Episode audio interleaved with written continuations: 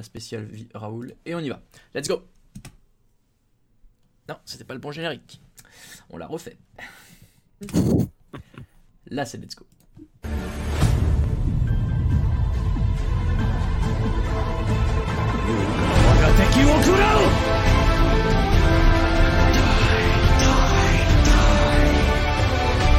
Heroes never die. Nerf this.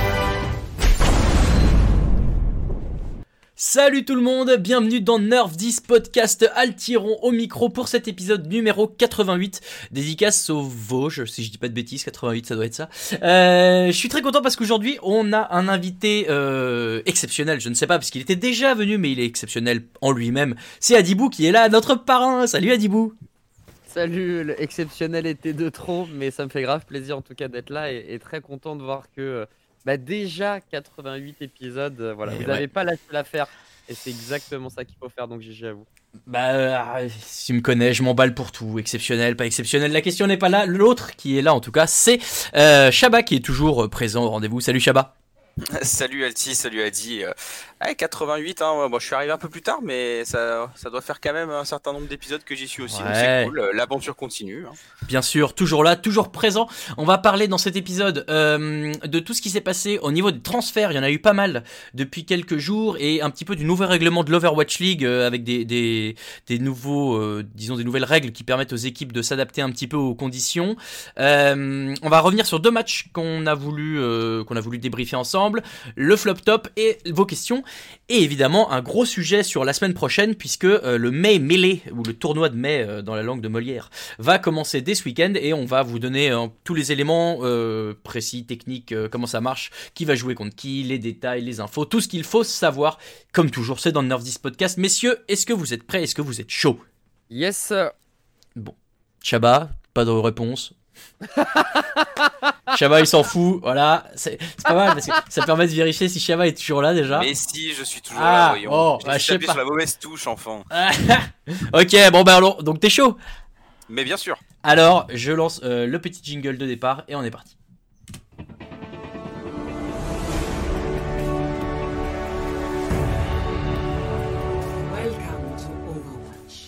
Alors messieurs, commençons d'abord par parler, si vous le voulez bien, du euh, nouveau règlement euh, de l'Overwatch League euh, pour les équipes, pour qu'elles puissent s'adapter aux conditions et au contexte sanitaire actuel. Les trois éléments qu'on a retenus et qui ont été avancés par Blizzard, je vous les donne et ensuite on en parle. C'est d'abord que les équipes peuvent ne plus être que 7 joueurs au lieu des 8 qui étaient initialement obligatoires dans un roster d'Overwatch League.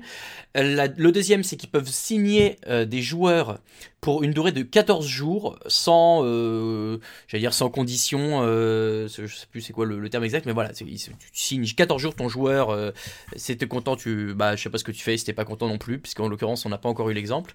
Et euh, la, la dernière, c'est que oui, ils peuvent recruter des joueurs qui sont situés n'importe où géographiquement dans le monde, et donc des joueurs à l'autre bout du monde peuvent jouer pour une équipe à l'autre bout du monde, enfin que c'est pas le même bout du monde pour eux, quoi. quoi. Vous, vous voyez l'idée. L'idée, c'est c'est qu'ils sont loin.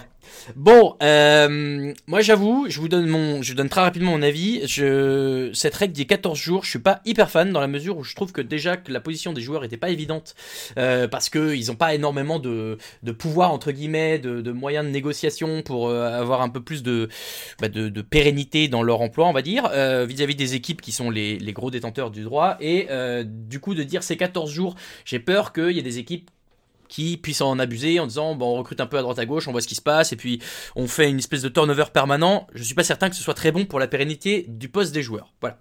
Adibou, toutes ces règles en général, est-ce que tu trouves que c'est une bonne chose, une mauvaise chose, une moyenne chose? Quel est ton avis? Bah, comme d'hab, il y a des points positifs, des points négatifs. Le point euh, négatif, euh, je trouve que c'est euh, l'Overwatch qui avait tendance à, à faire rêver tout le monde en mode. Euh, T'avais l'impression d'avoir fi- finalement un CDI, tu sais, quand t'arrivais en Overwatch, tu disais Ouais. bon, ça y est, j'ai fait le plus dur. Finalement, ça s'est transformé en CDD, puis aujourd'hui, ça se transforme en contrat d'intérim.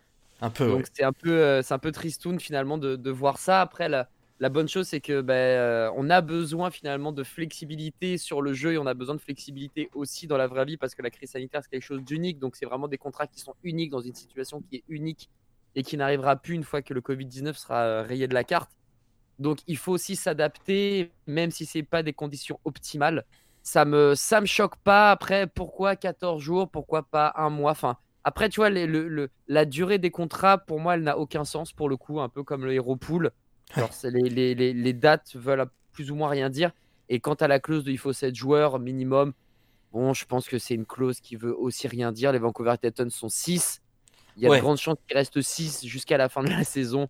Donc, bon, voilà, c'est- des règles, tu as l'impression qu'elles sont là, mais bof, tu sais, moi, ça m'étonnerait pas finalement de voir Yanu et Stitch rester plus longtemps du côté de Washington Justice. Surtout, tu le disais, on n'a pas encore la faux, mais est-ce que c'est des, des, des CDD, enfin des, des contrats d'intérim renouvelables Ouais. ou pas? Donc euh, voilà, donc euh, pas ouf parce que euh, l'Overwatch League en prend encore un coup et perd de sa superbe à cause de la crise sanitaire. Mais après, il faut s'adapter et, et c'est une réponse comme une autre à- aux problèmes qu'on a actuellement. On est d'accord. Shabba, même son de cloche de ton côté, il y y a du bien et du moins bien, j'imagine? Ouais, oui, non, c'est exactement ça. Comme euh, une situation euh, exceptionnelle, euh, les, mesures, voilà, les mesures, elles sont ce qu'elles sont. Il y en a qui sont valables, d'autres qui sont un peu plus inquiétantes, on va dire, pour pour l'aura de, de, de la ligue, pour rejoindre un peu ce que disait Adi. Après, moi, j'avoue que les joueurs qui peuvent jouer de n'importe quelle région, je trouve ça pas mal parce que des équipes qui, qui ont des trous à boucher à gauche ou à droite, ou par exemple Paris, qui a vu le départ de Hip, Gray, euh, son, dé- son, son départ slash arrêt avait l'air d'être dans les, dans les cartons depuis un petit moment. C'est bien pour eux qu'ils aient pu, euh, qu'ils aient pu avoir ce, le recrutement de fielder et surtout, bah voilà, si- s'il n'y avait pas eu cette réglementation-là, il n'aurait pas pu jouer depuis la Corée. Donc euh, Paris aurait pas pu recruter un joueur euh, fort comme ça, on va dire, euh, dans son dans son effectif. Ils auraient été obligés de se rabattre sur quelqu'un d'autre qui était dans la dans la bonne région. Enfin, ça apporte son ça apporte clairement son lot de problèmes la situation actuelle. Donc c'est c'est bien qu'ils essaient de proposer des solutions, mais après voilà les 14 jours, euh, moi c'est c'est ce qui me fait le plus peur aussi. Hein, euh, ça, est-ce que c'est une période d'essai avec CDI derrière? Est-ce que c'est juste euh, voilà juste pour euh, je, comme, comme Adi le dit souvent pendant ses casts, est-ce que c'est juste pour le goût les 14 jours hein, euh, on- Voilà, c'est ça, ça, ce petit point m'embête un peu. Ouais. On verra, on verra, on verra de toute façon euh, le, comment ça se passe une fois que les premiers joueurs tagués sous ce- avec ce type de contrat. Euh, quand ça se termine, on va bien voir ce que ça donne de toute façon. Ouais, alors les deux premiers, on va en parler tout de suite. Euh, Janu et Stitch, euh, qui ont signé chez les Washington Justice, donc les anciens Runaway, enfin, alors anciens Runaway, anciens Titans. On va peut-être laisser tomber les anciens Runaway maintenant. Euh, les anciens Titans euh, commencent à retrouver des équipes. Euh, ils ont signé pour 14 jours. Ce qui a l'air de se dire, c'est que comme ça s'est fait rapidement, disons que les 14 jours, c'est un moyen de, de, de rapidement faire venir les joueurs et de pas trop s'encombrer de, de détails administratifs, et qu'une fois que le tournoi de mai sera passé, ils se poseront et ils feront ce qu'il faut pour qu'ils puissent être intégrés. La question, et voilà, c'est ce que tu disais à Dibo aussi, est-ce que c'est renouvelable? Moi j'espère qu'on va pas dire aux toutes les deux semaines, bon bah ça va, on garde deux semaines supplémentaires. Et dans deux semaines, ouais bah ça va, tu peux rester deux semaines supplémentaires. Au bout d'un moment, il faudrait peut-être qu'ils soient, euh, soient un peu rassurés sur ce sujet-là. Sur l'aspect sportif purement, Janu et Stitch euh, du côté de Washington, qui avait perdu Cory et Stratus la semaine d'avant, a dit c'est un, un gros update, tu dirais? C'est une grosse amélioration? Ouais, là pour le coup, ils sont gagnants, je pense, euh, en termes de, de, de trade. euh, et et c'est là où on voit que, euh, et c'est ce que disait Shabba, c'est bien de pouvoir prendre n'importe qui sur la surface du globe parce que ça te permet eh ben, à des joueurs qui ont malheureusement vécu des sales histoires avec leur team de trouver d'autres teams peut-être plus sérieuses ou plus réactives, comme c'est le cas de Titan vers Washington. Ouais. Donc, euh, donc ouais, c'est là-dessus qu'on voit vraiment tout, tout le côté positif parce qu'on se demandait tous, mais que vont faire les Titans, même s'il y en a beaucoup qui n'ont pas encore trouvé de seconde maison ou qui peut-être tout simplement ont voulu arrêter aussi au Overwatch. Euh, ça fait plaisir de les voir rebondir finalement très rapidement. Là où on sait que l'Overwatch League, parfois au niveau des contrats, etc., ça peut prendre énormément de temps. Là au moins, c'est un passe droit. euh, tu peux vite passer à l'attraction suivante. Et, euh, et tant mieux, tu vois. Genre, c'est un coupe-fil. euh, C'est magique pour coupe-fil, le- ouais. de. Donc ça, ça. c'est plutôt cool. Et pour Washington, ouais, je pense que c'est un énorme ajout d'avoir Stitch et Yadu, même si on aurait peut-être préféré garder euh, certains membres de, de Washington parce que ça cliquait bien. Tu peux pas dire non de façon à Stitch et, et, et Yanu dans, dans ta team. C'est deux joueurs qui sont fabuleux. Donc, euh, donc euh, hâte de voir ce qui va se passer, sachant que bah, la semaine prochaine, enfin, là, cette semaine, le Vortic qui arrive, ça fera les 14 jours. Et que Ouais. du coup, bah, la semaine d'après, on va très très vite savoir ce qu'il en est finalement de ces contrats, si c'est renouvelable, pas renouvelable, euh, si au bout du deuxième, tu es obligé d'être pris en CDI, enfin bref, genre on, on va voir comment ça va se passer du coup. On est d'accord. Euh, il y a, y, a y a un ou deux grands perdants, ça dépend comment tu vois le truc. Euh, du côté de euh, Justice, c'est quand même le Sich et Livote. Bah ouais, moi c'est c'est sûr comme disait dit c'est clairement une upgrade hein, d'avoir les, les deux les deux ex euh, dans le roster des Justice, mais voilà ce, qu'on attendait depuis bah, bientôt un an et l'annonce de leur recrutement par par Washington euh, d'avoir le duo Lulcy chez Livot qui se connaît si bien et qui joue si bien ensemble, euh, les avoir en Overwatch League, bah entre les déboires de visa de, de Lulcy et maintenant le recrutement des, deux Coréens. euh, bah voilà, je pense qu'on n'aura jamais l'occasion de, voir ce duo et puis je vois pas pourquoi si Lulcich arrivait, tu privilégierais Lulcich et, Li- et Livot à Ror Yanou en fait. Sur le papier, pour moi, ça n'a pas trop de sens de privilégier euh, deux joueurs qui certes se connaissent bien, mais qui n'ont pas l'expérience Overwatch League et du haut niveau comme l'ont les deux autres en fait. Donc voilà, un peu triste parce que Elivot, c'était un, des, un de ceux qui était le plus les plus affûtés, on va dire, euh, dans ce roster de Washington, un peu pour une saison un peu compliquée. Et euh, ben voilà, il n'aura pas l'occasion de montrer beaucoup plus. J'ai envie de dire tant que c'est pour le bien de l'équipe. Après voilà, hein, ils font ils prennent leurs décisions. Ouais, ouais, bah après lui, sa situation devrait être régularisée aussi. hein. Je crois qu'il est toujours considéré comme inactif. euh. Maintenant, on espérait qu'il aurait pu jouer avec la nouvelle réglementation depuis chez lui. Euh, bon, bah ça, Oui. ça sera probablement pas le cas. On verra. Espérons pour lui qu'il retrouve une autre équipe. Mais c'est vrai que le duo euh, faisait rêver à, à haut niveau. Il y a d'autres joueurs. Euh, Adibou, dis-moi, Alors, dis-moi. C'est dommage qu'on puisse pas faire comme à Paris, par exemple, tu vois, genre quand il y a du Reinhardt, tu mets Ben Best, quand il faut passer plus dive, tu mets No Smite. Dommage de pas pouvoir faire la même chose du côté de Washington, tu vois, et de mettre euh, Luigi chez Livot sur du Reinhardt Diva, euh, Reinhardt Zarya, et puis après, si tu veux effectivement passer sur des compos plus dive, tu mets Rorianu, ça je pense que c'est quelque chose qui pourrait par exemple fonctionner euh, si ça marche du côté de Paris, je pense que ça pourrait marcher du côté de Washington, mais la question est, vu qu'il est entre guillemets inactif, est-ce que il joue vraiment avec l'équipe? Est-ce qu'il prend part vraiment à tous les entraînements? Est-ce que le coach arrive à l'intégrer? Parce qu'effectivement, genre ça, c'est une solution qui peut être envisageable parce que on voit dans d'autres franchises que ça marche. Bah, si par contre, t'as pas train ton joueur et que tu l'as pas intégré dans l'équipe parce que bah, problème de visa, etc. Ouais, là, on est sûr que Ror et Yanu, ils vont squatter le- la fin de la ligue et que jamais tu reverras les Suédois, quoi. Clairement. En fait, c'est une bonne question que tu poses, mais on, bah, malheureusement, on n'a pas la réponse dans la mesure où on ne sait pas du Elle- tout si depuis le début il a continué de traîner avec l'équipe, euh, que ça fait quand même presque un an. Tu le disais, Shabak, qu'il est Mhm. inactif. euh, je sais pas comment ça s'est passé depuis un an. Est-ce qu'il a déjà fait des scrims avec eux? Est-ce que, est-ce qu'il continue de jouer un peu? C'est, c'est assez nébuleux comme histoire, mais effectivement, de toute façon, on va en parler là juste après. C'est, t'as toujours besoin d'avoir euh, un- au moins un remplaçant sur chaque poste parce que il- tu sais jamais comment euh, ça va se passer. Si t'as pas un joueur qui va tomber malade ou quoi. Donc, Mm. euh, donc euh, bon, bah c'est, c'est à surveiller euh, en espérant que ce ne signe pas la fin des, des deux Suédois. À suivre. Euh, D'autres joueurs de chez Titans qui ont trouvé une équipe Slime qui a trouvé Seoul Dynasty, Twilight qui est parti chez les Chocs. Euh, un petit mot sur ces deux transferts. Est-ce que c'est une bonne chose? Est-ce que c'était vraiment nécessaire? Par exemple, Twilight chez Choc. euh, Est-ce que c'est pas un pro- on va pas s'offrir des problèmes de riches sur le doublon avec Violet à Dibou si, si, clairement. Genre, Violet Moss, c'est.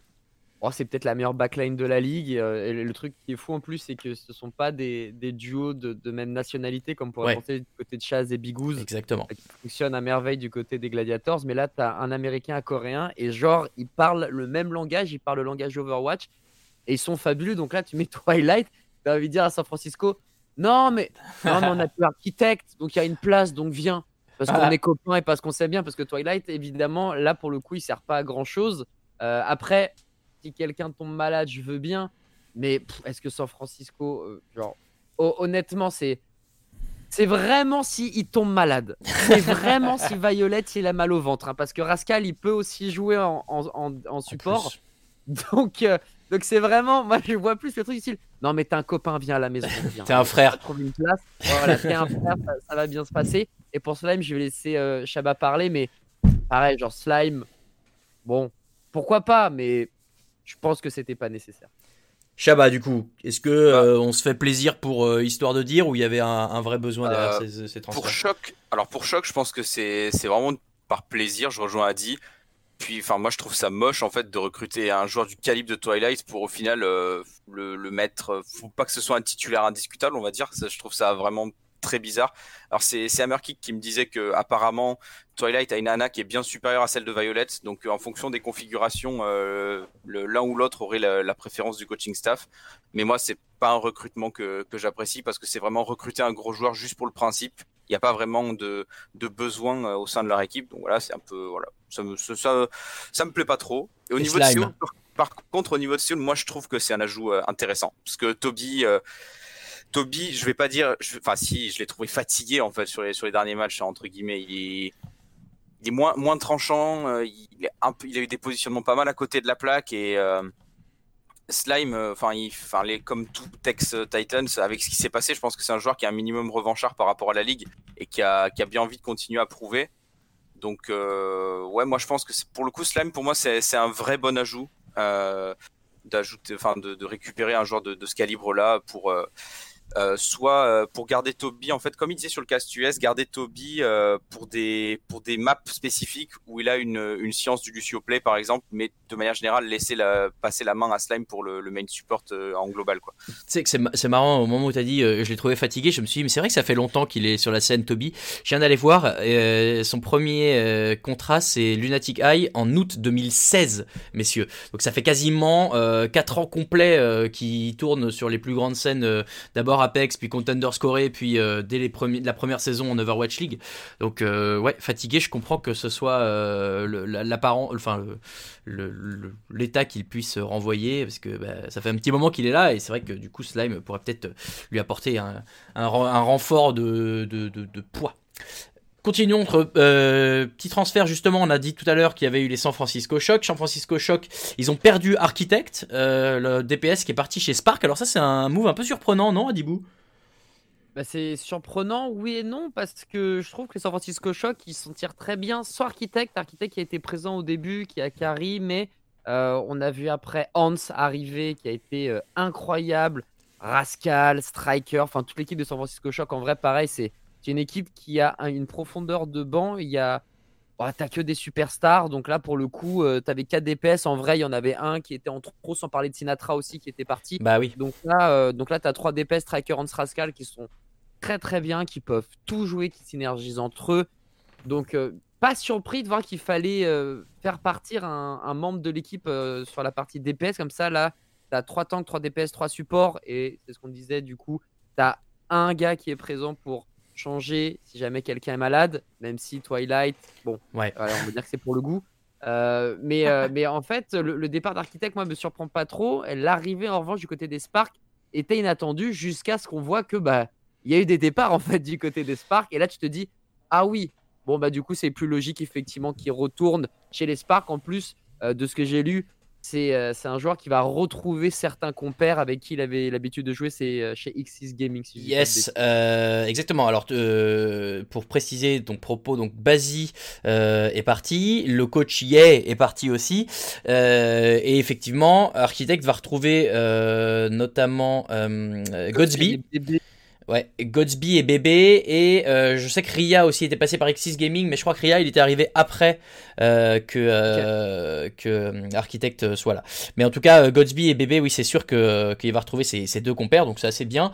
Il y a une autre nouvelle en revanche qui est tombée ce matin du côté de de Hangzhou Spark. Euh, c'est le, le site, le, le compte Twitter OW Beacon, qui est ce compte qui suit notamment la scène chinoise et qui dit qu'apparemment Gushui serait out pour 14 jours parce qu'il a dû rentrer en Chine pour refaire euh, ses papiers et que du coup il a 14 jours de quarantaine.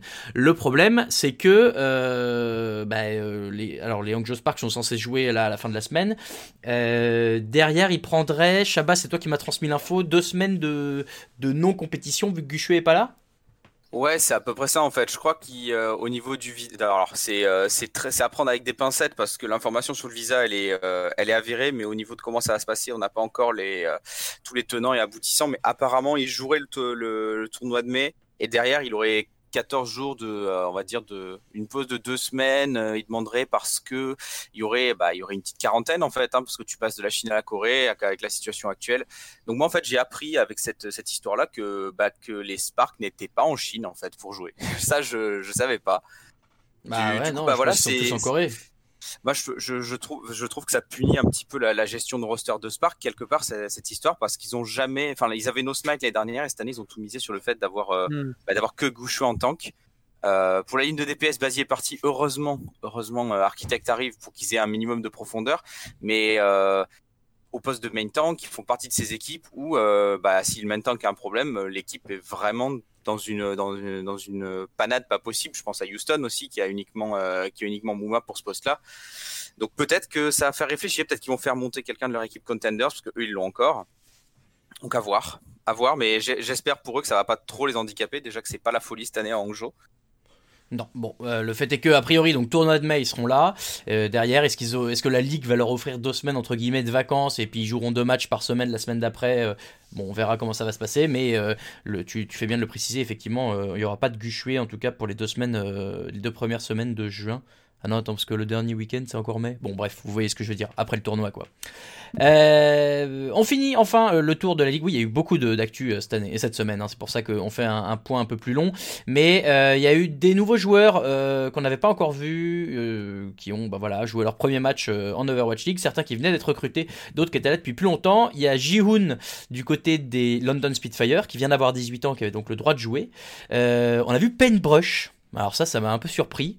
Euh, Dibou, tu castais ce match. Euh, Paintbrush euh, à la place de Big Goose. euh, qu'est-ce que, pourquoi Enfin, qu'est-ce, qu'est-ce qui s'est passé? Ah bah écoute, je- j'aurais pas l'info, j'aurais pas l'insight malheureusement, surtout qu'on a vu Bigouz ensuite revenir Oui. pour former la backline chasse Bigouz. Donc est-ce qu'on s'est pas dit, complètement comme c'était le cas avec, je pense, les, les Philly Fusion, de se dire, bon allez, on joue contre les Boston Uprising, il y a une nouvelle recrue qui arrive, c'est un Australien, il a pas fait de grosses compètes, ok, il était chez euh, la Boston, enfin la Uprising Academy, mais bon, c'est Boston Uprising, donc on peut faire jouer tout le monde et se régaler.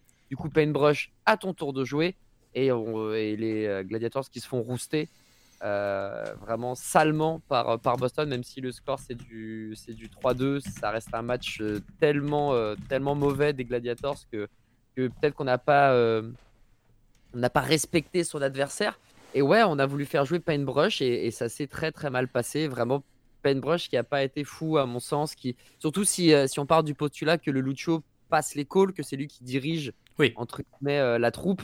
Et là, tu changes finalement ton chef d'orchestre. Donc, donc là, du coup, bah, on a vu que ça s'était rouillé sur les cartes de contrôle. C'était full loose du côté des gladiators. Euh, et, et à côté de ça, bah, ouais, sur... mécaniquement parlant, je l'ai pas trouvé fou. Ses positionnements, je les ai pas trouvés fous. Ça, ça manquait d'un petit quelque chose. Ça manquait de l'étincelle finalement que, que les Finlandais euh, peuvent faire quand ils synergisent entre eux. Donc ouais, vraiment, vraiment pas fan de Paintbrush et, et je, je vais pas dire que c'est de sa faute si les Gladiators perdent parce qu'on a senti que de toute façon les Gladiators de manière générale ne jouaient pas comme ils jouent d'habitude, beaucoup moins d'agressivité, Hmm. euh, Mirror pas solide sur tous ses pics malheureusement, Euh, et puis bah, qui, qui part souvent seul et qui meurt souvent seul. Enfin voilà, la, la team était totalement euh, À l'ouest Attends, ah ouais, ouais, effectivement aussi. Et euh, Boston a très bien réagi. Donc, ouais, Penbrush euh, arrivé et vraiment pas convaincu pour, euh, pour ma part. Mais alors l'autre, du coup, euh, nouveau joueur de ce match en face, Punk, a brillé. Euh, moi je l'ai trouvé assez solide. Euh, il a, il a insufflé peut-être un, un nouveau, euh, disons une nouvelle volonté à cette équipe de Boston qui, qui trustait largement le fond du classement depuis le début de la saison. Euh, Est-ce que comme moi, tu as trouvé que, bah, alors cette équipe de manière générale, mais surtout Punk, euh, a apporté un souffle nouveau, Shabba Euh, ouais. En tout cas, sur le poste d'off-tank, depuis le début de la saison, Boston n'avait pas eu un joueur qui a fait un aussi bon match que Punk, en fait. Parce que, que ce soit, euh, que soit Muffin, puis, puis il n'y a pas eu vraiment de. Ouais, c'était, il y avait, il y avait rien de vraiment tranchant et de, de réjouissant dans les, dans les performances de ces joueurs à ce poste-là. Et on va revenir à ce que je disais la semaine dernière, mais voilà, voilà pourquoi Punk aurait dû être euh, promu directement chez Boston Uprising dès le début de la saison, euh, au lieu de faire une promotion de Brussen et un two-way sur Muffin, parce que euh, bah parce que Punk c'était des trois off-tank de Uprising Academy, c'était celui qui avait le plus de potentiel et là aujourd'hui, euh, enfin ce, ce- aujourd'hui ce week-end il l'a bien montré quoi. Ouais, et c'est alors, euh, bon, du coup, on, on prend un peu d'avance. J'avais prévu qu'on débriefe le match juste après, mais comme on est dessus, on, on va, euh, on va enchaîner un petit peu. Euh, Boston, euh, Uprising donc, contre Gladiator, ça a fini en 3-2. Il y a eu une égalité, et en fait, tu l'as dit, Adi, c'est ce qui a fait la, la force et la victoire finalement des Boston Uprising, c'est d'avoir réussi à gagner les trois cartes de contrôle qui ont été jouées. Là où euh, il y a eu euh, victoire de Gladiator sur la, alors si je dis plus de bêtises, c'est sur la, le contrôle et sur la- l'assaut, et sur la hybride, il y a eu match nul. Euh, Blizzard World, c'est Blizzard World. Euh, non, Euh, sur Hybrid, non, sur, euh, sur la carte d'assaut. Mettez me des doutes. eu- C'est l'adro, la, la carte d'assaut, non? Ouais, ouais, exactement. Et Ah oui, c'est ça, La carte d'escorte et la carte hybride Blizzard World de, de- de mémoire. Mon, mon mauvais, effectivement, c'est Anamura le, le, le draw, je l'ai sous les yeux. Euh, et Boston, du coup, qu'on a vu jouer des, des compos euh, bah, un différentes, je sais pas, mais en tout cas qui, qui avaient l'air de, bien répondre à ce qui était proposé euh, par, les, Gladiators. Il y a eu des, joueurs euh, qui, ont peut-être mieux joué que ce qu'ils avaient réussi à faire depuis le début de la saison. Je pense notamment à Colorex euh, sur sa Echo qui a été qui a été un, des gros facteurs de réussite de Boston. Adibou, est-ce que est-ce que tu vois d'autres joueurs qui auraient pu surperformer, peut-être pas, mais mieux jouer que d'habitude Ah bah Fusion.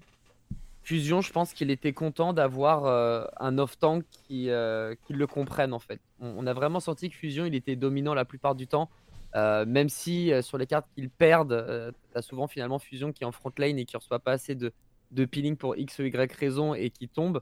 Mais après, pour tout ce qui était carte de contrôle, on avait le sentiment qu'il y avait une dynamique instoppable du côté de Boston. Et Fusion, il était là avec son Reinhardt et il se régalait à mettre des giga coups de marteau, à foncer dans la mêlée, à toujours être bien soutenu. Punk, il a fait un travail phénoménal en vrai. Euh, il, a été, euh, il a été brillant pour son entrée en Overwatch League. Euh, C'était parfait. Et quand ça synergise tout de suite, quand ça clique et que tu arrives à tenir tête à OG et Space, euh, ouais, Ouais. ouais, là tu peux te dire que euh, Fusion, euh, il a vraiment très très très bien joué. Donc, euh, donc ouais, je pense que c'est c'est, euh, Coco Lorex a, a su montrer un meilleur niveau que d'habitude. Bon, Jerry, il a fait du Jerry, donc il était impeccable. Euh, Myunbong euh, aussi, euh, ouais. Ouais. Myunbong. mais c'est vraiment ces, ces joueurs coréens, vraiment, hein, ces supports coréens, mais, mais qu'est-ce qu'ils sont forts. hein, c'est, c'est un truc de ouf quand même. Genre, c'est, il y, a une sorte de, de racine. On parle souvent des Coréens en termes de tanking, comme quoi ce sont les meilleurs, on a besoin de cette rigueur, etc. Mais les flex supports coréens, genre, Ouais. c'est, c'est une dinguerie. hein. Genre, ce, ils sont tous forts. Genre, c'est, c'est impressionnant. euh, à quel point les, les flex supports coréens, c'est peut-être les, les, les meilleurs dans, dans leur catégorie. euh, je trouve. Mm, mm, mm, je suis assez d'accord.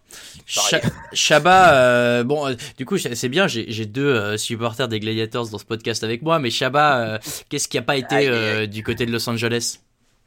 Euh, bah, déjà, Adi l'a l'a souligné, Paintbrush, mauvaise idée. Euh, et puis, euh, je sais pas, mais j'ai l'impression que forcer aussi le pic ange. Euh, bon, c'était pas une brush, Ouais. malheureusement, ça lui tombe encore dessus, mais forcer le pic ange, pourquoi en fait? Euh, D'accord, Far, Farmercy, si, si vous voulez. Mais euh, quand Mirror repasse sur Echo, Paintbrush il bouge pas en fait, il reste sur Ange. Et euh, les Echo, on a bien vu que là où c'était le plus costaud, c'est souvent quand il y avait une brigue, parce que l'armure c'est fort sur Echo en fait. Enfin, comme surtout DPS, euh, la survivabilité apportée par l'armure est supérieure à un damage boost ou un, ou un rayon de soin en fait. Donc il y a eu ce. Voilà, il y a eu cette, cette incursion, on va dire, sur le pic merci qui était, un peu étonnante. Et puis après, ouais, j'ai trouvé que. Ah, ça, euh, Adil a effleuré du bout du doigt ce, ce, ce sujet-là, mais OG, là, OG, il était dans, dans sa période euh, OG Dallas Fuel, euh. Omega Lul, euh, là, Ouais, ça, ça allait ouais. pas du tout, quoi.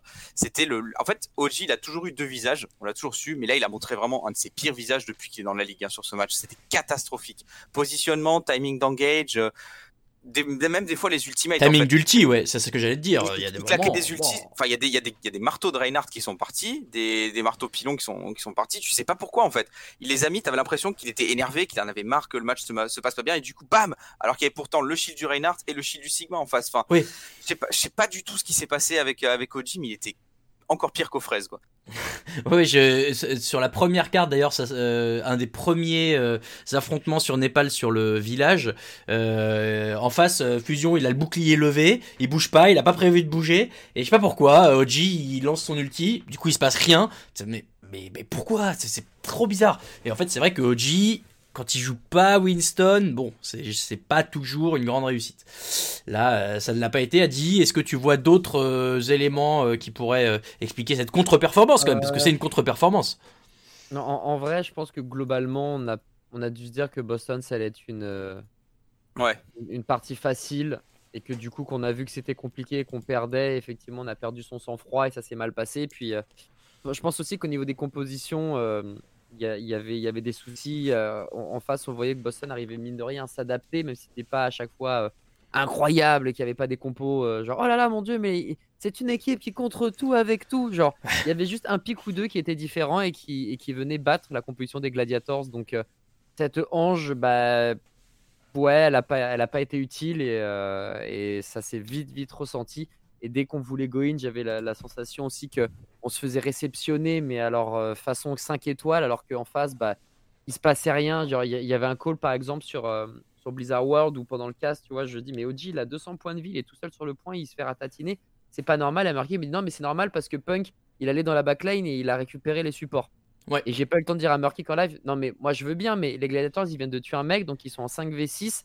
Punk, il est en 1v1, 1v2, voire 1v3 et Punk survit et meurt. Genre, à un moment, c'est pas possible en fait. C'est pas possible qu'une seule diva vienne contester tes deux supports ou alors ton support ton DPS et que ton main tank qui a 200 PV qui est au milieu du point en mode les gars, j'ai besoin de points de vie parce qu'il y a encore du monde en face de moi qui est potentiellement en 4v1. Donc en vrai, tout était prolifique pour les Gladiators, mais juste parce que Punk est venu, bah, les, deux supports pouvaient rien faire et du coup, mais où étaient les DPS Genre, c'était la Bérésina et, franchement, il devait y avoir un, une miscom intergalactique du côté des Gladiators parce que pour perdre ce genre de teamfight, bah, c'est vraiment symptomatique d'une équipe qui va pas bien sur ce match-là en tout cas.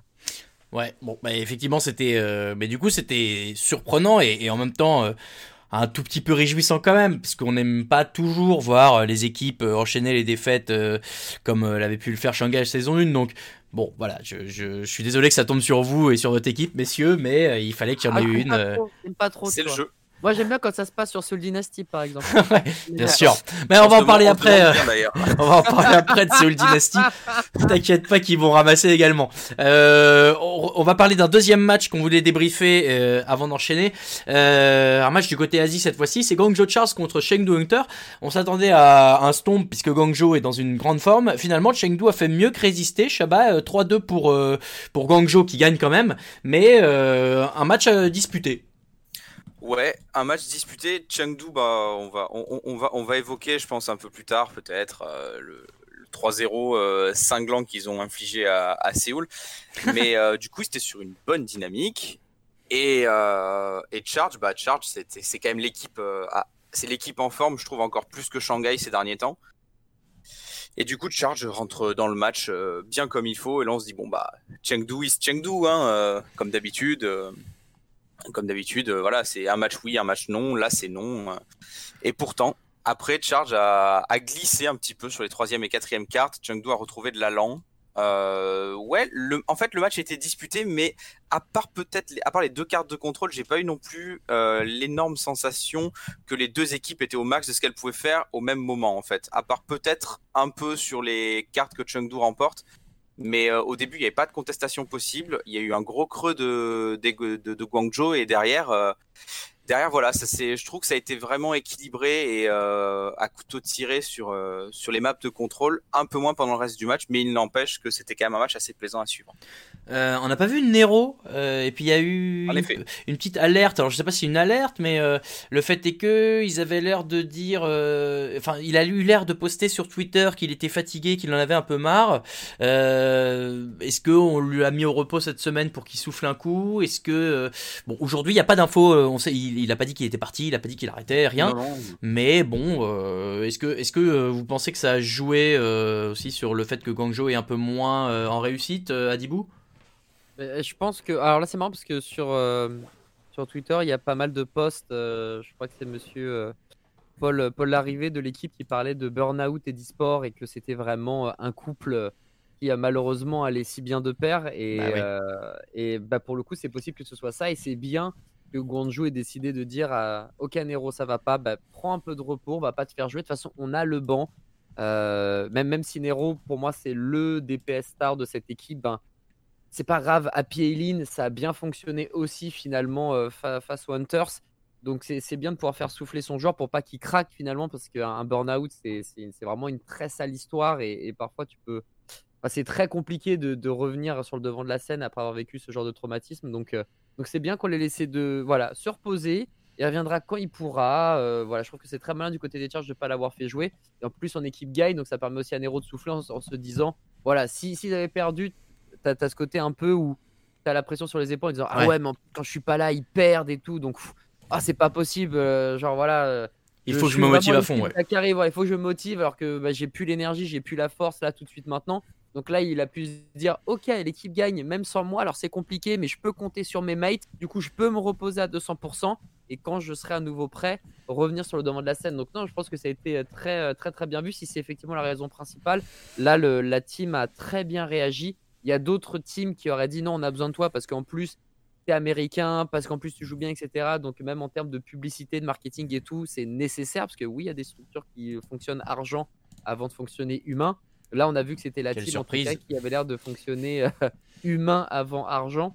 Donc, euh, très très bonne nouvelle et, et très content en tout cas qu'ils aient gagné, qu'en plus, Nero ait pu, se, ait pu se reposer un peu.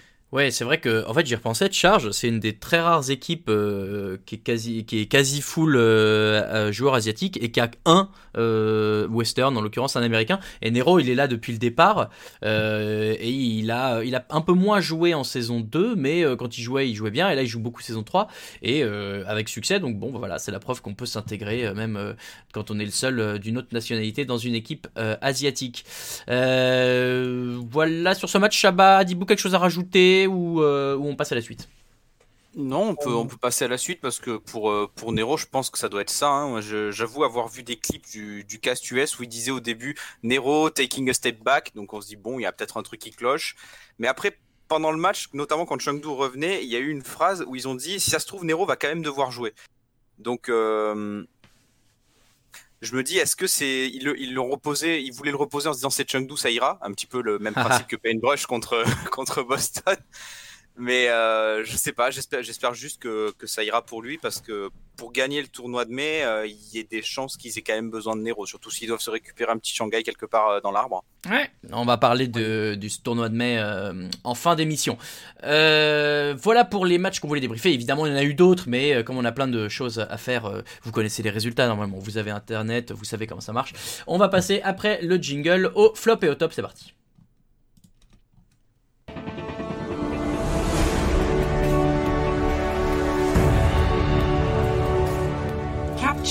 Objective. Alors, euh, les flops et les tops, comme chaque semaine, on commence par le négatif pour finir par le positif. Adibou, c'est toi qui l'invité, donc c'est toi qui as l'honneur de commencer. Ton flop, s'il te plaît. Alors, mon flop, je te l'ai envoyé sur Twitter, je m'en souviens plus, mais si je crois de mémoire, c'est la défaite des Gladiators face à Boston. C'est ça. Voilà, je voulais pas faire un doublon parce qu'on a un autre flop qui avait un Ouais. Je voulais pas, euh, je voulais faire un autre truc. Donc oui, évidemment, en tant, que, en tant que fan des Gladiators, il s'agirait de grandir.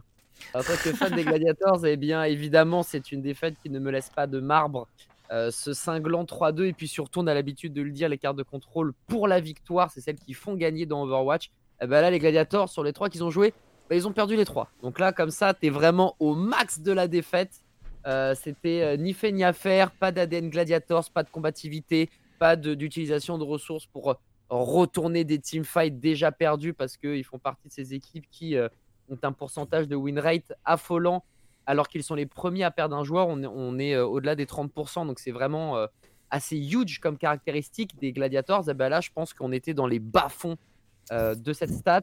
C'était dur à voir. Paintbrush, pas forcément le bon call. Des compositions avec la hanche qui n'étaient pas forcément bien gérées non plus. On s'est laissé surprendre. On s'est peut-être même dit que ça allait être un match trop facile. Et Boston, avec une nouvelle recrue qui a tout simplement marché sur l'eau, euh, même si Watchpoint, Gibraltar et Blizzard World, c'était pas ça, et qu'on s'est fait full sur Blizzard World, en vrai, ils étaient tellement dominants sur les cartes de contrôle que moi, je ne retiendrai que ça. Donc, euh, ouais, très gros flop des Glad qui, euh, bah, qui auraient pu et qui auraient surtout dû mieux jouer et qui se sont fait tout simplement surprendre. Donc, voilà, j'espère qu'on va pas réitérer deux fois la même erreur et qu'on va respecter ses adversaires pour le reste de la compétition. D'autant qu'il pourrait y avoir un rematch euh, dès le premier tour du tournoi de mai, vu que euh, Gladiators est dans le, le premier tour et qu'ils vont devoir choisir parmi les équipes restantes. Il y aura peut-être Boston qui va leur tomber dessus. Ce serait rigolo. Shabba, ton flop. Euh, alors, mon flop euh, va viser euh, euh, un groupe de personnes, que ce soit anglophones, francophones, en fait, des gens qui étaient euh, giga hype que l'équipe Runaway arrive chez Vancouver en saison 2 et qui, depuis le, on va dire, le fiasco Vancouver Runaway de, des dernières semaines, euh, ben, je sais pas, je les trouve euh, un peu trop désagréables, euh, voire même euh, franchement toxiques par rapport à cette nouvelle équipe des Vancouver Titans. À base de c'est pas les Titans, ils ont rien à faire là, rendez-nous nos Runaway, enfin c'est l'e-sport, c'est comme du sport. Quand on si on supporte une équipe pour des joueurs, on va supporter les autres joueurs, mais euh, au bout d'un moment, faut quand même respecter ceux qui sont là pour prendre la suite. Moi, je trouve que même si c'est une équipe un petit peu, euh, voilà, euh, de briques et de broc, hein, clairement, ils sont arrivés là, ils jouent ensemble depuis 10 jours, ils sont même pas tous sur le même continent, il y en a que trois qui étaient dans la même équipe avant. Ah, faut, faut, faut pas les accabler plus que ça. La situation est déjà suffisamment compliquée pour eux. Euh, moi, je trouve c'est vraiment minable de, euh, de, de, de bâcher sur, sur ces joueurs-là parce que on savait tous que ça allait être très compliqué pour n'importe quel roster qui allait euh, remplacer euh, les légendes de, de, de- de Vancouver. Et euh, je trouve voilà, c'est, je trouve ça vraiment honteux de, de vouloir s'acharner sur eux, surtout de dire ce ne sont pas les Vancouver Titans. Ça, c'est vraiment le truc qui m'énerve le plus parce que bah, bah si en fait, Si, la si. structure les a recrutés, donc euh, désolé, mais si, ce sont les Vancouver Titans. Il faut s'y faire. Ils vont galérer encore. C'est sûr que c'est pas le standing auquel Vancouver nous avait habitués, mais c'est comme ça. C'est le jeu. Enfin, je te rassure que Et- le- je te rappelle que le standing, euh, euh, ils avaient perdu leurs deux matchs quand ils avaient fait un petit tour en Asie. hein, donc euh, bon, c'est vrai. c'était pas Et non. après, j'ai le petit, j'ai le C'est petit vrai. bonus qui mettra Ah bien oui, le chez bonus. Euh, bah, où je, où j'ai juste envie de dire que Séoul, avec le roster qu'ils ont, c'est grave de jouer contre ça, comme euh, contre Chengdu. Voilà. C'est très très grave.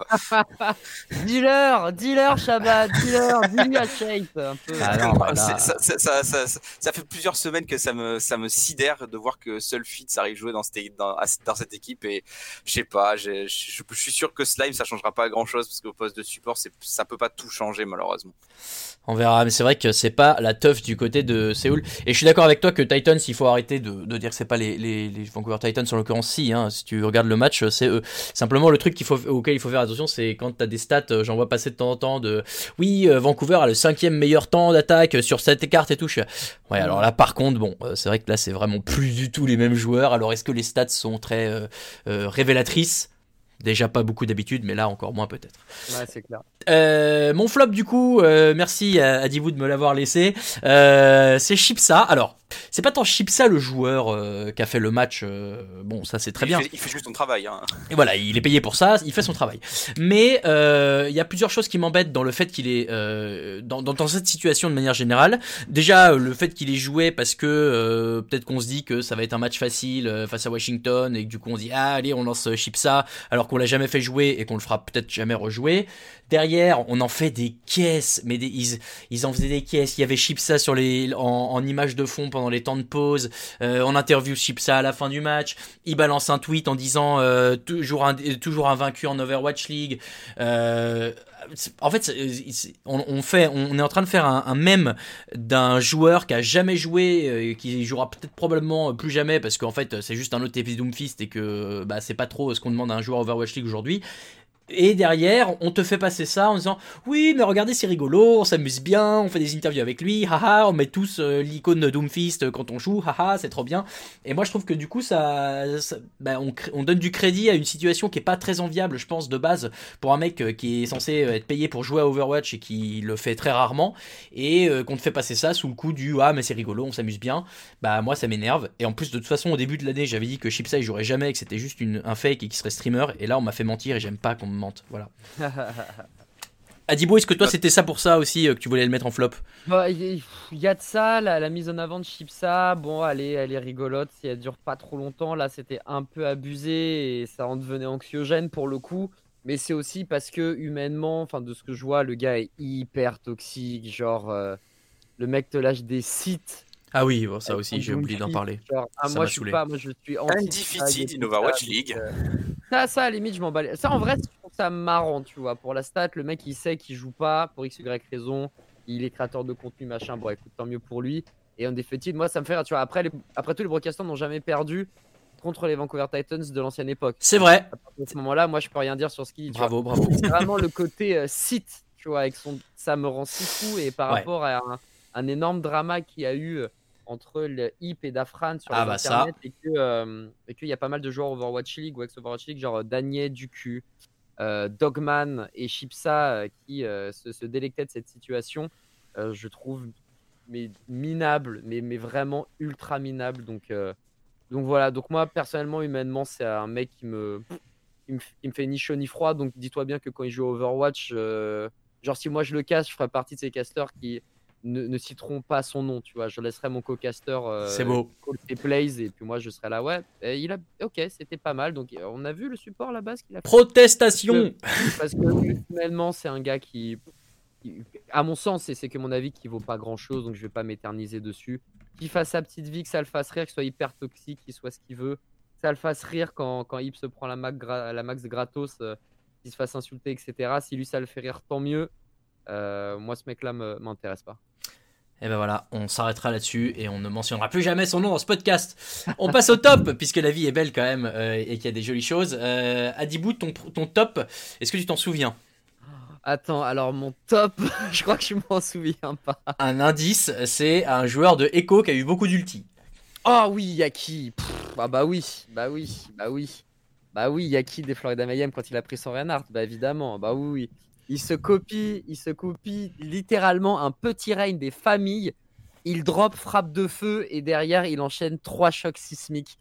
Euh, voilà, euh, c'était juste magnifique, c'était régalade. On était en, en train de, de, mais de, se, de se bidonner en casse parce que c'était vraiment magnifique ce qu'il avait proposé. quoi. C'est la première fois qu'on voyait autant d'ulti Ouais. les uns à la suite des autres. C'est un truc de ouf. Et, euh, et vraiment, il nous a régalé. Je crois que c'était contre les Washington Justice. Tout à fait. si je crois que c'était sur Kings Row aussi. si je dis pas de Ouais. Et, euh, et euh, ouais, ce move était euh, impeccable. C'est la première fois qu'en Overwatch League, j'ai l'impression de voir euh, plus de deux ultis copiés par une, par une écho. Et, euh, et c'est marrant parce qu'à chaque fois, on, je crois que c'était Jeton qui, dit, qui disait avec l'outil, le gameplay des gars, c'était Je fais choc sismique, attends, je me relève, attends, je me fais choc sismique, attends, je me relève, ah bah, je me fais encore sismique, ok, c'est bon, on est mort. Voilà, et du coup, c'était euh, c'était c'était stylé. Et ça, vraiment, c'est un très très beau top. Et merci à qui nous avoir régalé avec euh, cette application, ce Kagebunshin no Reinhardt. Je crois que j'ai vu quelques, quelques divas réussir à faire deux bombes euh, en un, hein. En, en un, parce qu'en fait, ce qui se passe, et, ou, ou alors, et j'ai remarqué, je sais plus lequel avait, avait copié une diva, et il se faisait casser son mecha, il prenait une bébé diva, il met un tir dans la tête, ça charge à 100% son ulti, donc il peut remonter dedans. C'est vraiment n'importe quoi. En fait, ce perso, il, il est, il est un peu broken, tout ce qu'on veut et tout, mais c'est tellement rigolo à regarder. Quand t'as deux Winston sur le point qui envoient des, des, des salades de phalanges, quand t'as des bombes de diva qui partent dans tous les sens, enfin, je trouve que ça apporte une dimension spectacle qui manquait peut-être un peu, et pour ça, c'est vraiment un, un super ajout en Overwatch League. Shaba, ton top à toi. Euh, mon top à moi, il me parle d'aventure. Ça faisait Merci. longtemps qu'on l'avait pas faite celle-là. Euh, alors moi, c'était Liv contre Séoul parce que euh, autant contre Guangzhou, voilà, il a été à l'image de son équipe en scie, mais contre Séoul, Liv, il nous a joué une partition absolument fantastique sur tous les persos qu'il a décidé de prendre. Sur tous les persos, il a été monstrueux. Il a il a juste, comme on dirait euh, euh, de, par, par chez nous, euh, il a juste euh, déglingué totalement euh, les, les Tigres séoulites. C'était n'importe quoi. Il enfin, en vrai, c'était livre contre le monde de- par moment ce match, tellement il était au-dessus du lot. Et pour un joueur qu'on attendait depuis si longtemps en Overwatch League, le voir claquer ce genre de performance, ça m'a fait excessivement plaisir. Et en petit bonus, j'ai l'écho de Nico parce que au début, il a dit je suis une merde sur Echo, désolé. Et euh, plus ça va, plus c'est un monstre en fait sur Echo. Oui. Genre, euh, il a il a fait presque solo win Paris contre Dallas. Lui et les tanks, c'était c'était régalade. Donc euh, bravo à Nico pour qui a qui a pris très cher après son premier match sur Echo et qui s'en est relevé bien plus fort. Du coup, Nico GD, euh, Echo GDH ou, euh, ou Nico. merde, j'ai oublié. Le, non, euh, Libico, Libeco C'est ça le. c'était ça, ouais. Le Faudra- même, c'était ça. Ouais, mais, euh, mais euh, Nico GDH. Ico... Putain, je vais y arriver. Forcément, Nico GDH. Ouais, mais Nico GDH, ça sonne bien, tu vois. C'est Echo GDH. Merde, voilà. Voilà. Euh, bravo à lui. Mon top, moi, j'ai vu un truc qui m'a fait bien rigoler dans le match de New York Excelsior contre Hangzhou Spark. Et c'est qu'en fait, il restait une petite tourelle à un moment qui traînait de. Bah, je sais plus qui jouait Torbjorn du côté de Hangzhou. Et Otba et Jonak, ce qu'ils ont fait, c'est que Hotby s'est mis sa diva la tête, le, le, le, le pare-brise dans la tourelle, et donc il se faisait tirer dessus. Jonak à côté avec sa Anna, il, tirait, il tirait pour le healer, et puis bah, on a fait monter tout le pourcentage d'ulti de Jonak, et puis quand c'était bon, ah bah on a détruit la tourelle, et puis on est reparti à l'assaut. J'ai trouvé ça hyper, euh, hyper smart comme, euh, bah, comme euh, utilisation de, de, de l'environnement et tout pour charger ton ulti rapidement. C'est vrai que Shabbat, tu me disais, il y en a, ils ont fait pareil aussi avec un ulti Torbjorn. Il y en a un qui rentrait Oui. dans la lave, qui sortait, qui rentrait, qui sortait. C'était Aileen Aileen qui faisait des petits gauche-droite euh, avec son Torbjorn euh, dans le, dans le Molten Core de, de Jinmu pour, euh, pour charger l'ulti de son sup. Voilà, mais ça m'a fait marrer et ça m'a surtout fait rigoler au moment où l'observateur nous met la, la- la vue de ça, où tu vois littéralement haut de bas le, le pare-brise dans la tourelle, euh, en train de se faire allumer et Jonak à côté qui tire. Voilà, ça m'a fait rigoler. euh, et, et sinon, euh, petite, euh, petit bravo aussi aux nouveaux joueurs. euh, bon alors du coup moins euh, mais euh, mais Jihoon, Punk, euh, voilà, je suis content que, de voir qu'il y a des nouveaux joueurs euh, qui arrivent chaque semaine et qui réussissent en Overwatch League, c'est toujours agréable. Voilà pour le flop et le top, messieurs. On va passer tout de suite aux questions des auditeurs après le jingle. Des explications de pourquoi la cote est si forte? Eh bien, c'est très simple, Jean-Edouard. Et à chaque fois, je rigole et je suis désolé pour euh, Shaba et Adibou qui n'ont pas le jingle dans les oreilles. Mais euh, Adi, Adi, tu sauras que c'est euh, c'est Poco qui avait été euh, qui faisait un stream à une époque. Il y avait quelqu'un dans le chat qui demandait euh, pourquoi la gote est si forte? Et Poco, euh, toujours très grandiloquent, a regardé fait. Pourquoi la gote est si forte? Mais c'est très simple, Jean-Edouard.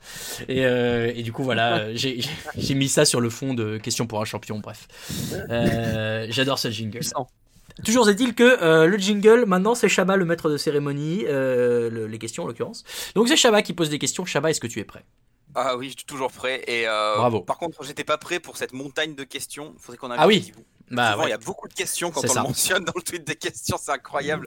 Ah ouais. bah, du- Alors, euh, tiens d'ailleurs, vu que vu que vu qu'on l'a évoqué juste avant, euh, juste avant qu'on commence à enregistrer, euh, je vais commencer par cette question-là, comme ça, Adi, tu pourras informer informer l'audience. L'audience. on a Saferon qui nous demande si le cast va retourner en plateau ou rester chez vous, chez vous, si la reprise du trajet, dans l'éventualité où ça se fait, va pas être trop dure. Bon, Ouais, effectivement, on en parlait en off, ben, on t'en parlait en on, ça paraît très peu probable qu'il y ait un cast FR qui revienne physiquement dans les locaux de gaming, puisque c'est là qu'on tournait, étant donné que les mesures euh, euh, de sécurité, les mesures sanitaires sont hyper strictes euh, et très compliquées à gérer, puisqu'il faut qu'on soit à un mètre de distance les uns les autres, il faut qu'on porte un masque, il faut qu'on porte une bonnette sur le micro, il faut que limite il y ait un plexiglas entre nous, pareil pour la réalisation, etc. Donc ça engendrerait des coûts euh, qui seraient beaucoup trop importants, des modifications de plateau, donc même esthétiquement parlant, ça serait pas top. Et je pense que même là-dessus, Blizzard serait pas forcément d'accord. Donc euh, on est malheureusement sur un non négatif jusqu'à nouvel ordre. On restera sur des castes à la maison. Est-ce que toi t'aimes bien ça euh, Tu tu t'y retrouves de caster à la maison? Bah alors oui, parce qu'il n'y a pas besoin de se taper une heure de trajet aller, une heure de trajet retour, plus une heure de préparation. Donc effectivement, me faire gagner euh, presque trois heures de temps de vie, c'est génial. Par contre, euh, les euh, demi-secondes, voire secondes de latence, le fait de ne pas pouvoir rigoler directement avec ton mate, et tout ça, c'est une grande partie du fun et du plaisir de caster qui, qui s'évapore. Mais bon, euh, voilà, c'est comme ça. On fait avec. L'année prochaine, normalement, ça ira mieux. Mais disons que c'est moins fun, mais on a moins de trajets et tout, donc euh, c'est c'est un, on va dire que c'est un mal pour un bien quoi. tu, vous, vous voyez quand quand il y a le match qui joue, tu vois euh, ton co-caster ou pas du tout toi? Ah, non non pas du tout. On a, on regarde le match, euh, on Ah regarde ouais. tous les deux la même chose, mais je ne vois pas du tout ce que mon. Ouais. Le seul moment où on se voit, c'est quand il y a le bureau d'analyse, parce qu'en fait, on voit littéralement ce que vous voyez. On n'a aucune information supplémentaire. Ah ouais d'accord, donc c'est Az qui, qui voit tout le monde euh, depuis chez lui quoi. C'est ça avec Maïva à la prod ou Matmal, enfin ça dépend après qui est le, Ok, le réal, mais c'est effectivement ça. très bien. Ben merci, c'est- c'est c'est bon à savoir. les insights. Ouais. Ça. Ensuite, euh, alors bon, ça c'est une, euh, je vais, je vais, je vais la poser maintenant, celle-là aussi, comme ça, on, on, on le, on la raye de la liste, on va dire. Pense, euh, Anouche qui nous demande, vous pensez qu'il y aura une autre saison d'Overwatch League l'année prochaine? Je peux m'avancer et dire que c'est un contrat sur plusieurs années, donc il faudrait qu'il y en ait une pour la pérennité financière de la ligue. C'est mieux. ouais. sous quelle forme? Voilà. Ah. Est-ce que, est-ce que Homestead, pas Homestead, est-ce que l'année prochaine ce sera possible? Euh, Alti, tiens. Bah, euh, difficile de savoir aujourd'hui. J'espère qu'en février prochain, on aura retrouvé une situation à peu près euh, normale euh, et qu'on pourra euh, avoir les homestands qu'on nous avait promis cette année, parce que les premiers qu'on a vus en début de saison étaient quand même réjouissants. Euh, la ligue existera très sûrement. Hein. Normalement, c'était 5 ans, je crois, les premiers bails pour les, les équipes originales. Donc, ce serait surprenant que, au bout de 3 ans seulement, ils mettent la clé sous la porte, parce que je pense que ça voudrait dire qu'il y a beaucoup de d'argent perdu. Maintenant, euh, quel format l'an prochain? Bah, Bonne question. Moi, comme dit, j'espère qu'on aura la saison qu'on était censé avoir cette année. Mais je sais pas dans quelle mesure ce sera possible ou pas. Est-ce qu'il y a des équipes euh, qui. Est-ce qu'il y a. Est-ce que. Est-ce que physiquement, enfin physiquement non, est-ce que contractuellement les équipes ont le droit d'abandonner? Est-ce que les équipes ont le droit de dire on arrête, on revoit notre pote? Je sais pas. Donc euh, aujourd'hui, j'espère que ça va rester comme ça. Ça devrait, mais on ne sait jamais. A dit à peu près pareil. J'espère qu'il y aura des homestands, mais de ce que j'ai cru comprendre, ça peut être compliqué. Je crois que Blizzard a perdu beaucoup, beaucoup d'argent euh, Ouais. par rapport à toutes ces annulations, Sans etc. surprise. Donc, euh, donc j'ai, moi, j'ai peur qu'on ait euh, euh, des, une saison prochaine sans homestand, et ça, ça nous ferait vraiment, euh, ça nous ferait vraiment mal. Mais il y a un autre truc qui pourrait nous faire encore plus mal, c'est tout simplement de pas avoir de cast français. Euh, si jamais Ah oui. euh, il y avait des coupes budgétaires qui étaient trop importantes, bah, tu regarderais les premières lignes et évidemment, les premiers gens à sauter, eh bien, ce sont évidemment les castes, hein, les casteurs. Euh, on, a beau avoir l'impression qu'on a une vie trop cool, à machin, bidule à commenter et tout. faut bien savoir que caster, c'est la dernière roue du carrosse dans l'e-sport. hein. Donc, euh, même si on est là pour retransmettre l'émotion et commenter les matchs à toute une population, etc., la plupart du temps, et c'est tous les éditeurs, c'est pas que Blizzard, le cast, ouais, bon, il y en a un inter, tout le monde regardera, il parle pas anglais, c'est pas grave, tout le monde va se mettre sur le stream euh, inter et ça ira. Donc c'est pour ça que on n'est pas totalement rassuré. On croise les doigts pour une autre saison, on croise les doigts pour qu'on soit là. La cerise sur le gâteau, ça serait d'avoir des homestands qu'on n'a pas eu parce que nous, on est hyper frustrés de ne pas avoir pu faire le zénith finalement. C'était un peu le highlight de notre carrière Ah oui. à la défense. C'est un nouveau step-up et, et on aurait rêvé faire ça. Là, on fait. Bon, là, c'est annulé et on comprend tous pourquoi. Mais l'année prochaine, c'est pas sûr que euh, le format euh, soit celui de cette année. Donc voilà, déjà, se dire qu'il y a l'Overwatch League, c'est bien. Se dire qu'il y a un cast FR, c'est encore mieux. Et s'il n'y a pas de homestand, bah tant pis. Hein. On fera fera sans. 100. On fera ça. On- on- on- en, tout, en tout cas, on ne, on ne souhaite pas, bien évidemment. C'est, je trouve que c'est cool que quand même il y ait pas mal de pays qui puissent avoir leur, leur cast pour, euh, pour leur audience. Philosophe, On va rester-. On va rester dans l'avenir Overwatch. Il y a Biv qui nous demande si, hormis les nouveaux héros et les nouvelles maps, Overwatch 2, qu'est-ce que ça pourrait apporter à l'Overwatch League dans les futures saisons? C'est une question que je trouve un petit peu nuageuse, on va dire, parce que c'est difficile de, se projeter sur ce qu'ils veulent faire avec Overwatch 2. Mais à mon sens, je sais pas si en dehors des héros et des maps, il y aura des trucs incroyables pour la compétition. Bah, à première vue, ça sert à rien. Euh, parce qu'il a exclu les cartes, les héros et le mode de jeu. Donc si tu retires ça, bah, Overwatch 2, ça sert à rien pour l'Overwatch League en fait. C'est juste une, euh, une mouture un peu plus sexy avec des graphismes un peu plus dans, l'air du temps. Mais c'est du PvE Overwatch 2 et euh, à moins qu'il y ait des show match marrants en mode. euh, Et ça, par contre, ça me ferait rire. Ça, j'avoue, par contre, je kifferais bien des, des de temps en temps pour le fun. Mais tu prends ta tresseur niveau max avec ses points de, ses points de talent, ton Reinhardt, ton machin avec ses points de talent, puisqu'à priori, ça va être. Il y une- un soupçon de jeu de rôle dans Overwatch 2 et à chaque 5 niveaux, tu vas pouvoir euh, augmenter la puissance d'une TT capacité. On voyait par exemple un choc sismique de zone et non plus en cône. Donc pour, pour certaines games, what the fuck, ça pourrait être hyper drôle de voir ça ça me ferait rêver.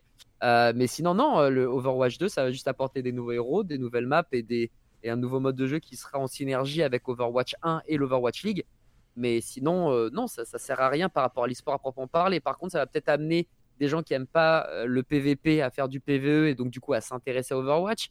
Ça va permettre à des gens peut-être de revenir alors qu'ils étaient partis. Ça va permettre euh, de rendre, euh, voilà, d'amener une certaine curiosité là où il y en a pas, où il n'y en avait plus. Euh, mais si tu parles uniquement e-sport, Overwatch 2, ça, ça sert à rien quoi. C'est, là, on est là pour vendre des boîtes pour le coup et pas autre chose. Très bien. Euh, Alti, à peu près la même chose. Ah bah non, mais il a tout dit. Moi j'étais prêt à dire euh, ça va amener des nouveaux gens euh, si le jeu marche, mais bah voilà, c'est tout. voilà. Bravo. Tout a, tout a été dit. Bravo, bravo Adi pour, euh, pour cet avis euh, complet. Euh, alors ensuite, euh, Gatien qui nous demande si les- le fait que les régions n'aient pas le même nombre d'équipes n'avantage- n'avantagerait pas trop les équipes d'Asie pour le tournoi de mai. Euh, On rappelle, hein, il y a 7 équipes en Asie, 13 pour la région Amérique, moins de matchs. Plus facile d'aller chercher les, le, le bonus plus 3 Alti peut-être? Bah en fait, euh, peut-être pas pour les top équipes, puisque euh, tu vois d'un côté Guangzhou, ils ont deux matchs à jouer pour gagner. Euh, mettons que San Francisco ou, je ne sais pas Fusion gagne en Amérique, ce serait deux ce serait trois matchs. Bon, c'est pas une énorme différence. En revanche, c'est pour ceux qui sont moins bien classés, puisque là le moins bien classé du côté Asie, il a trois matchs à faire pour gagner. Le moins bien classé côté euh, Nord, euh, Amérique du Nord, mettons que sur un malentendu, un Toronto arrive en finale. Je leur souhaite, hein, mais ça me paraît compliqué. Euh, c'est 5 matchs à jouer quand même. Et 5 matchs en, deux, en 3 jours, c'est beaucoup. Donc euh, c'est là où je me dis que c'est un peu plus avantageux côté Asie pour les moins bien classés. euh, parce que, parce que bah, t'as as moins de matchs à faire, euh, t'as moins de, disons, de malentendus à réaliser pour arriver au top. quoi. Ouais, dit globalement à peu près pareil.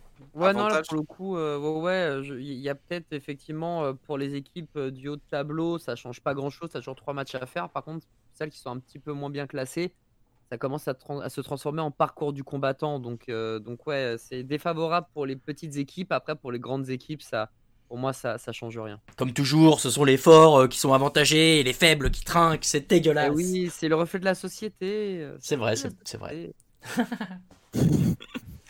Alors, ensuite, qu'est-ce qu'on a? Alors, on a une question de OQO qui nous demande quelle a été euh, la plus grande surprise euh, de, de, ce week-end? Est-ce la victoire de Boston? Est-ce euh, l'absence de Big Goose? La présence de Chipsa? L'upset de, de, de Séoul?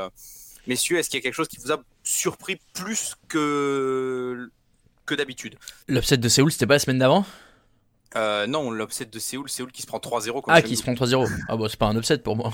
Euh, pardon. Ah, le taquin. Bah ouais, non, mais c'est vrai. Euh, non, mais la grosse surprise, évidemment, c'est Boston. On en a beaucoup parlé tout à l'heure, mais au vu les résultats euh, comme ça net, euh, Boston qui bat Gladiators, pour moi, oui, c'est une très grosse surprise. Euh, on va, oh, je, vais, je vais corroborer dans ce sens-là. Euh, il nous rajoute finalement les matchs bas de tableau sont les plus sympas à regarder. À part- lequel avez-vous trouvé le plus intéressant entre Gladiator Boston et Toronto Valiant? Adi. Bah, Toronto Valiant.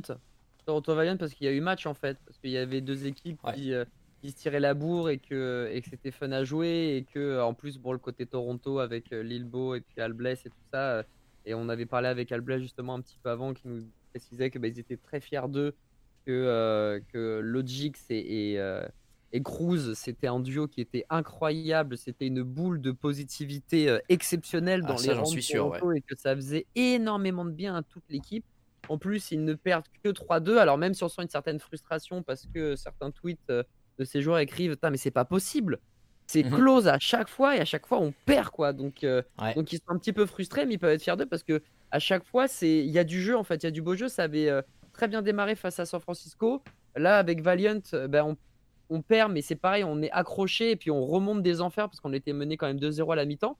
Donc, euh, donc non, franchement, euh, Toronto Valiant, c'était vraiment bien plus intéressant à regarder que Gladiators. Boston, Boston Gladiators, en vrai, il faut juste regarder les trois cartes de contrôle, voir le son, et puis après tu passes à autre chose. hein. Genre, c'était inintéressant comme match pour le coup.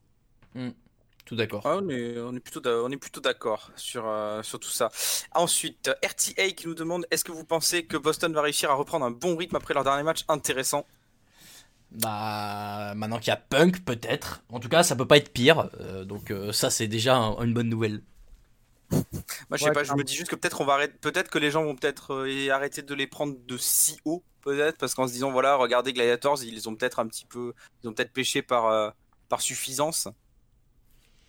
À ouais, voir. ouais, il y, a- il y a de ça, il y a de ça. Euh, on va pouvoir prendre Boston peut-être un peu plus au sérieux, effectivement. Mais, euh, mais là, pour le coup, la dynamique était bonne. Donc, euh, moi, je verrais bien Boston, effectivement, grappiller quelques, quelques maps en- encore, quelques points. Alors, je vais pas dire qu'ils vont monter euh, dans, le, dans le podium, hein, évidemment. Mais, euh, mais là, c'est pas mal. Dès que ça va jouer contre Washington, il y a peut-être match. Contre, quand ça va jouer contre Houston Outlaws, il y aura match. Quand ça va jouer contre, euh, contre Toronto, ça peut être serré aussi, tu vois. Donc, il y a quelques équipes, en vrai, où où ça, où ça risque d'être serré, où ça sera des matchs bien beaux à regarder. Donc, parce que Fusion, quand il est en confiance, on le rappelle, c'est c'est un Stromon hein, sur son Ah oui, ouais. Euh, Il- quand, quand il, quand est est- dedans, il joue, hein, clairement. ah ouais, clairement. Là, Souvenez-vous la Coupe du Monde. euh, très bien.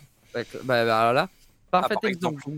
Vraiment, Boston, c'est une équipe qu'il va falloir maintenant respecter et c'est pas plus mal. Voilà, bah, en, par- en parlant de respect, Art Design qui nous dit combien de temps les rookies de Vancouver vont-ils supporter de se faire marcher dessus avant de craquer? Ils sont vraiment pas pris au sérieux. Fusion leur lâche Chipsa et son Doomfist sur le coin du visage quand même.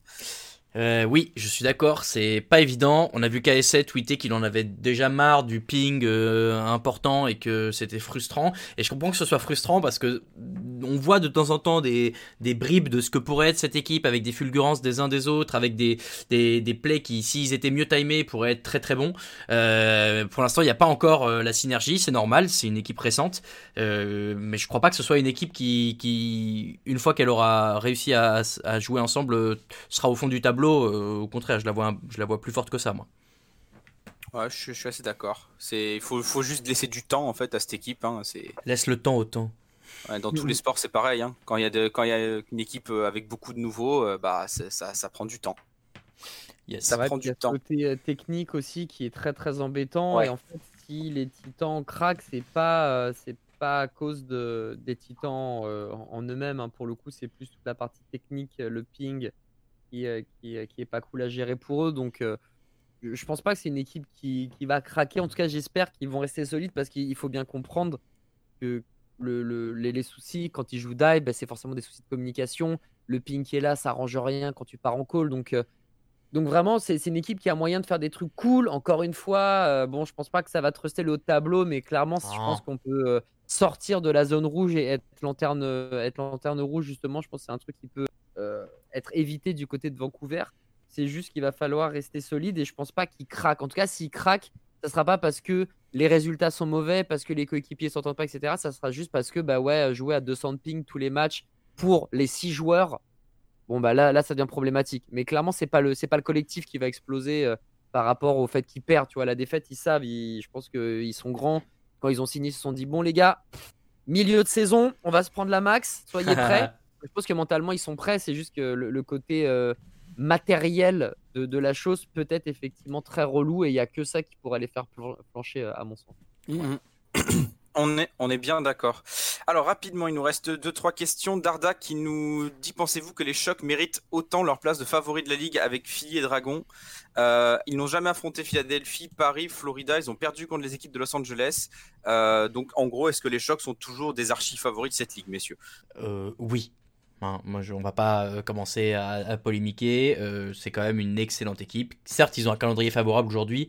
Peut-être qu'ils ont perdu des matchs qui étaient à leur portée, mais je pense quand même que euh, c'est difficile de pas les mettre dans les favoris de cette Overwatch League aujourd'hui, même sans Sinatra, même sans Architect. Justement, justement par rapport aux défaites de- via, via Los Angeles, c'était- on était dans cette zone Sinatra, Valorant, il vient, il reste, il s'en va, il se casse. Donc euh, ils ont perdu aussi, alors que Sinatra, je pense, n'était plus du tout euh, un joueur d'Overwatch, hein, très clairement. Ouais. Euh, et d'ailleurs, on le voyait quand il jouait Zarya, on était là à dire, c'est vrai qu'il rapporte quand même un, un sacré gros peps à l'équipe, il, il rajoute pas mal d'assurance, beaucoup d'agressivité. Mais en fait, cette agressivité pouvait se traduire aussi par le fait qu'il n'en avait plus rien à faire et que du coup, bah, Frustration, Zarya. YOLO, en fait. Ouais. Donc euh, peut-être aussi frustration. Donc euh, donc faut bien se rendre compte et remettre ça dans le contexte. Et le San Francisco Shock ont perdu parce que Sinatra était là et qu'on était dans cette affaire de une ou deux semaines après Sinatra quittait l'Overwatch League. Donc forcément le groupe était au courant. Sinatra a dû prévenir la team un Oui. ou deux mois à l'avance. Ouais. Donc les, les joueurs n'étaient pas forcément bien. Mais depuis que Sinatra est plus là, ça enchaîne les victoires. Et quand tu vois le niveau de jeu de l'équipe, enfin. Non, San Francisco est une super équipe. Quand elle affrontera les gros, ça sera des matchs serrés. Je vais pas vous dire qu'elle va remporter tous ces matchs, mais tous les joueurs sont brillants. Euh, renfort de Twilight, pas forcément utile, mais quand même, renfort de Twilight est nécessaire. La backline est folle. Les tanks sont monstrueux. Les DPS, on n'en parle même pas. Donc, euh, non, non, c'est San Francisco Shock. c'est- Ça fait partie des équipes qui vont terminer top 3 euh, cette année. hein. Normalement, il n'y a pas de, pas de grande surprise. Ok, eh bien on va clôturer les questions avec les duels de notre, euh, notre fidèle Caramel Panique. Yes. Euh, on on- on l'a- évoqué tout à l'heure, est-ce que Echo GDH ou Libeco, messieurs? Ah, Echo GDH. Echo GDH. Echo GDH, bien sûr. Hydration en main tank ou Jonak en DPS Ah bah, J'ai Jonak. euh, J'ai- très mal. ah non mais Jonak, ouais. euh, en vrai Jonak saison 1 c'était le troisième DPS. Hein. Voire deuxième. Ouais. Ouais, Ouais, Jonak. On peut pas dire Hydration Tank. hein. Non, ça, me fait, ça me fait trop mal de lire Hydration et main tank dans la même phrase en fait. C'est c'est pas possible. Ouais, la reconversion du petit bonhomme, quoi. Non, non, mais ouais, Jonak, Jonak DPS 100%. 100% aussi. Uprising ou Titans? Euh, Titans parce qu'il y a un Français. Ouais, euh, pour l'état de forme, je dirais Boston là, pour le coup. Je serais, je serais plus Boston aussi. Pour, euh, pour le coup, j'ai bien aimé le. J'ai toujours trouvé Myunbong et Jerry vraiment forts et peut-être qu'avec une frontline qui a l'air plus solide, peut-être que. Alors peut-être, comme dirait. euh, Alors peut-être. Euh, tournoi asiatique ou euh, tournoi euh, américain. Ah. Ouais, pas mal. Euh, Moi je dirais asiatique, peut-être parce que les matchs peuvent être plus serrés que les premiers tours de- du tournoi américain que je vois un peu one-sided malheureusement. Moi, je dirais plus américain parce que justement, on voulait voir San Francisco jouer contre Philly, Floride, etc. Bah, c'est là. C'est la semaine prochaine que ça va débuter. Donc, euh, on, pourra, euh, on pourra répondre à des questions que les, les auditeurs se posent très rapidement. Même si effectivement, c'est plus compact et paquet l'Asie.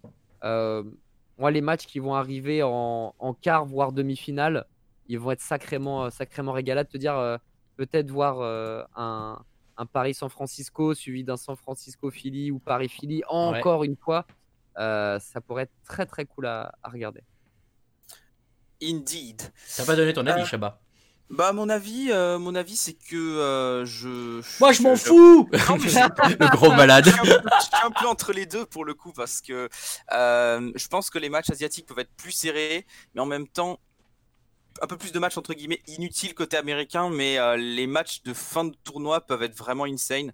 Donc euh, ouais, je vais peut-être plus pencher pour le tournoi Amérique pour voir des oppositions qu'on n'a pas forcément vues. euh, voilà, ce sera Très bien. plutôt dans ce sens-là. Euh, et enfin, du coup, cette question d'Iron Pirit qui va nous servir de, passerelle avec euh, la, prochaine euh, se- section du podcast, avec la suspension du Hero Pool pour le tournoi de mai. Quel compo ou héros pensez-vous retrouver? Est-ce qu'on aura une méta le temps du tournoi? Ne t'inquiète pas, Iron Pirit, on va y répondre juste après le jingle.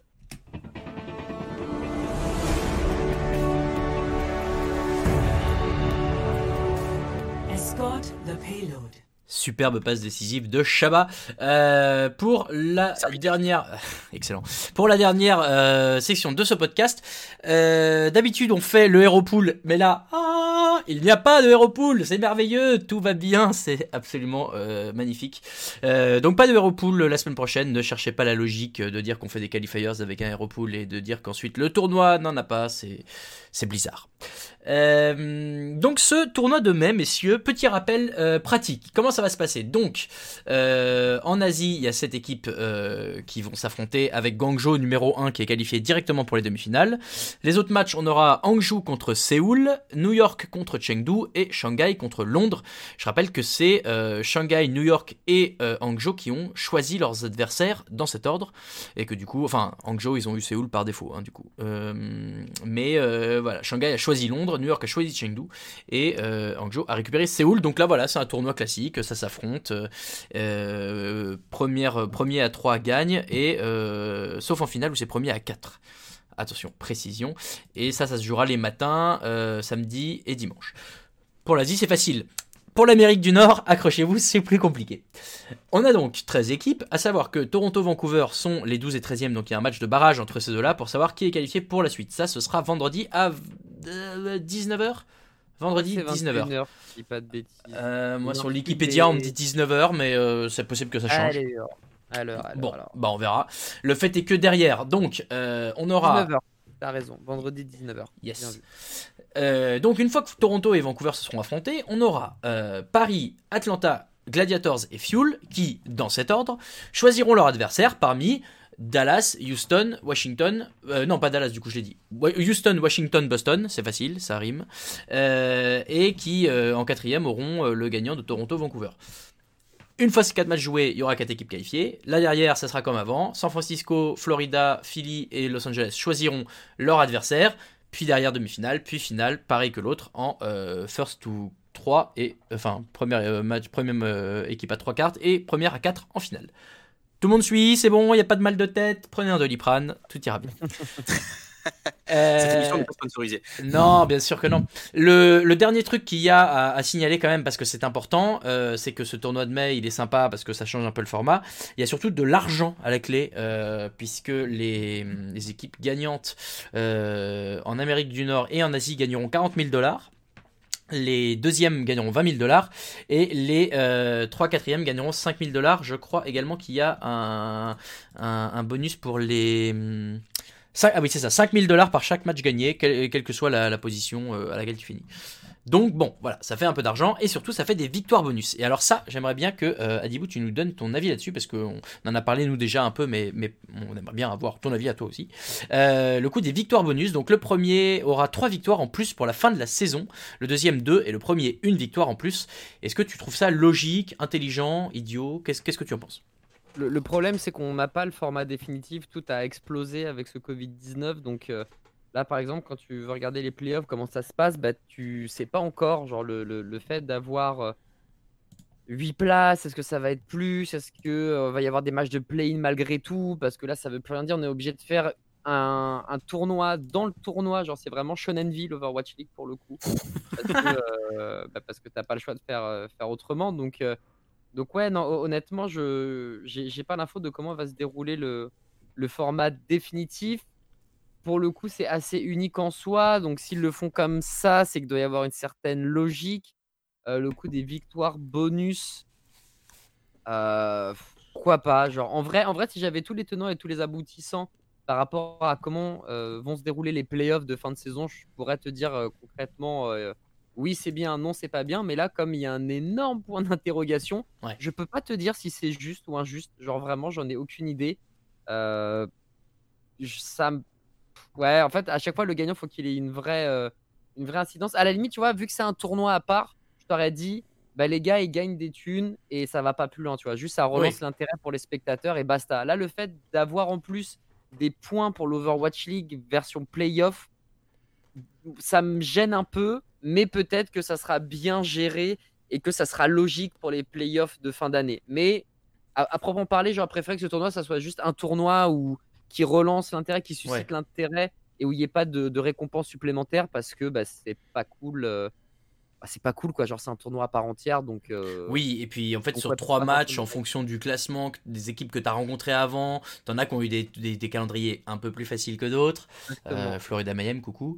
Euh, donc, euh, bon, oui, globalement, on est, on est tous les trois d'accord. On en avait longuement parlé au moment de l'annonce de ce tournoi-là. L'idée est sympa, la réalisation, est, comme toujours, un petit peu bancale, mais bon, bah voilà, on essaye. Messieurs, on avait fait, on a lancé hier sur Twitter un sondage, deux en l'occurrence, pour savoir les favoris euh, des deux tournois. Euh, les auditeurs ont voté. Euh, Shanghai est favori en Asie, largement. En Amérique du Nord, Philadelphie. Et à savoir que j'avais mis mis San Francisco, Philadelphie, Valiant et autre équipe. Et il y a autre équipe qui, arrive en deuxième position avec 27% des voix. Philadelphie en 1 avec 58%. Euh, dans autre équipe, j'ai vu quelques commentaires disant Paris Eternal, bien sûr, c'est faisable. Paris va gagner. Alors. J'entends que Paris est dans une très bonne dynamique et que ça va. Simplement, il y a euh, un truc qui va falloir prendre en compte euh, dans ce tournoi, c'est que euh, pour que Paris gagne, ils vont devoir éliminer obligatoirement San Francisco et Philadelphie, dans la mesure où San Francisco et Philadelphie ne peuvent se rencontrer que en finale. Adibou, est-ce que ça te paraît faisable de battre Philly et Choc dans n'importe quel ordre? Ça va être dur. hein. Ça va être dur. J'ai envie de te dire que oui, c'est faisable parce que on a déjà vu des, des upsets de l'enfer se passer. On peut voir que euh, vu qu'il n'y a plus de hero pool, ben euh, peut-être qu'on va pouvoir se mettre vraiment bien sur des pics de confort hallucinants et, faire en sorte que ça clique du côté de Paris Eternal, mais ça va vraiment être hyper compliqué. Genre, euh, j'aimerais bien qu'ils fassent l'exploit. Philly Fusion, on le voit à chaque fois, ça se termine sur un 3-2, ça joue sur pas grand-chose. Donc tu peux te dire que contre Philly, c'est presque une histoire de pile ou face finalement, donc ça pourrait le faire pour Paris. Pour San Francisco, ça, ça reste l'inconnu. Et San Francisco, là, euh, bah, c'est du, très bon Overwatch en vrai. Donc euh, moi, ça me paraît compliqué. Les individualités sont tellement fortes et la synergie, elle est, elle est quasi parfaite du côté de SF. euh. donc en l'occurrence, oui, Paris peut le faire, mais à la fin de ce tournoi, si vraiment ils gagnent, il faut plus leur parler pendant deux semaines. Il va falloir qu'ils rechargent leur batterie parce qu'ils vont être rincés, hein. très clairement. Shabba, euh, dans la- dans le- imaginons, euh, on est, euh, on est vendre- euh, dimanche matin, euh, au moment où les équipes vont choisir leur, leur euh, adversaire, samedi matin, pardon. Euh, Samedi soir, je vais y arriver. Putain, il est réveillé lui Allez, on se réveille. c'est la fin du podcast, c'est normal, tout va bien. Euh, Philadelphie euh, doit choisir son équipe et Paris reste en lice. Est-ce que tu euh, les vois euh, se dire bon, on les a battus la dernière fois, on choisit de les jouer, ou alors ils vont sur une autre équipe qui a priori serait plus faible dans la mesure où Paris est euh, la première équipe non qualifiée directement pour les quarts de finale. Alors, on a deux options. On a l'option euh, safe, c'est-à-dire euh, Paris est statistiquement la meilleure des quatre équipes du pool dans lesquelles on peut choisir, donc on prend pas Paris. Et il y a euh, l'option euh, euh, un peu plus euh, orgueilleuse, on va dire.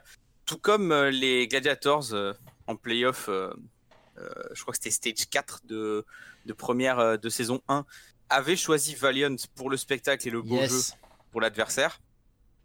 Avec Soon à l'époque, je me souviens. Exactement. Et Philippe pourrait faire ça en mode non mais Paris c'est à chaque fois c'est des matchs incroyables qui finissent en 3-2. À ch- C'est vrai que Philly est quand même une équipe cinquième map. Il y a pas il y a pas à tortiller là-dessus. Je pense que depuis que l'Overwatch League existe, c'est une des équipes qui a le plus gagné en map décisive. Que ce soit 4-3 à une certaine époque Mhm. ou euh, 3-2 euh, depuis.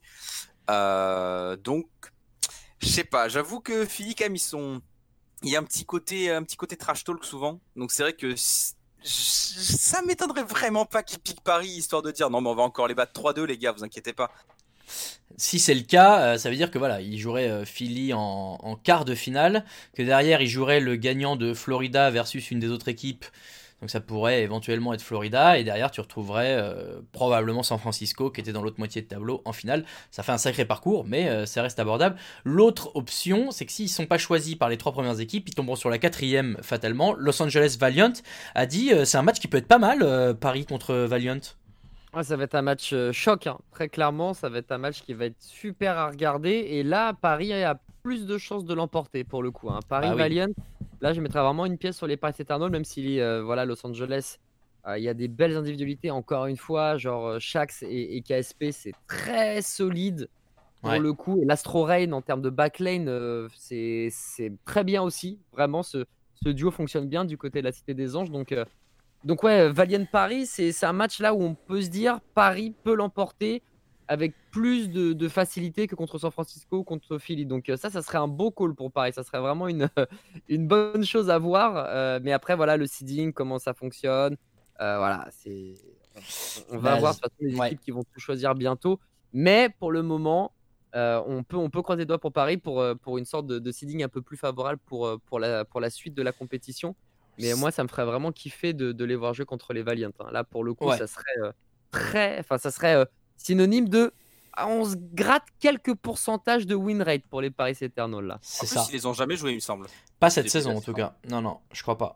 Donc euh, non, ce serait une, une belle, euh, une belle affiche, effectivement. Le fait est que si il joue Los Angeles Valiant et qu'il gagne, il se retrouvera en demi-finale contre le gagnant de Choc, contre notre équipe, on va dire Choc.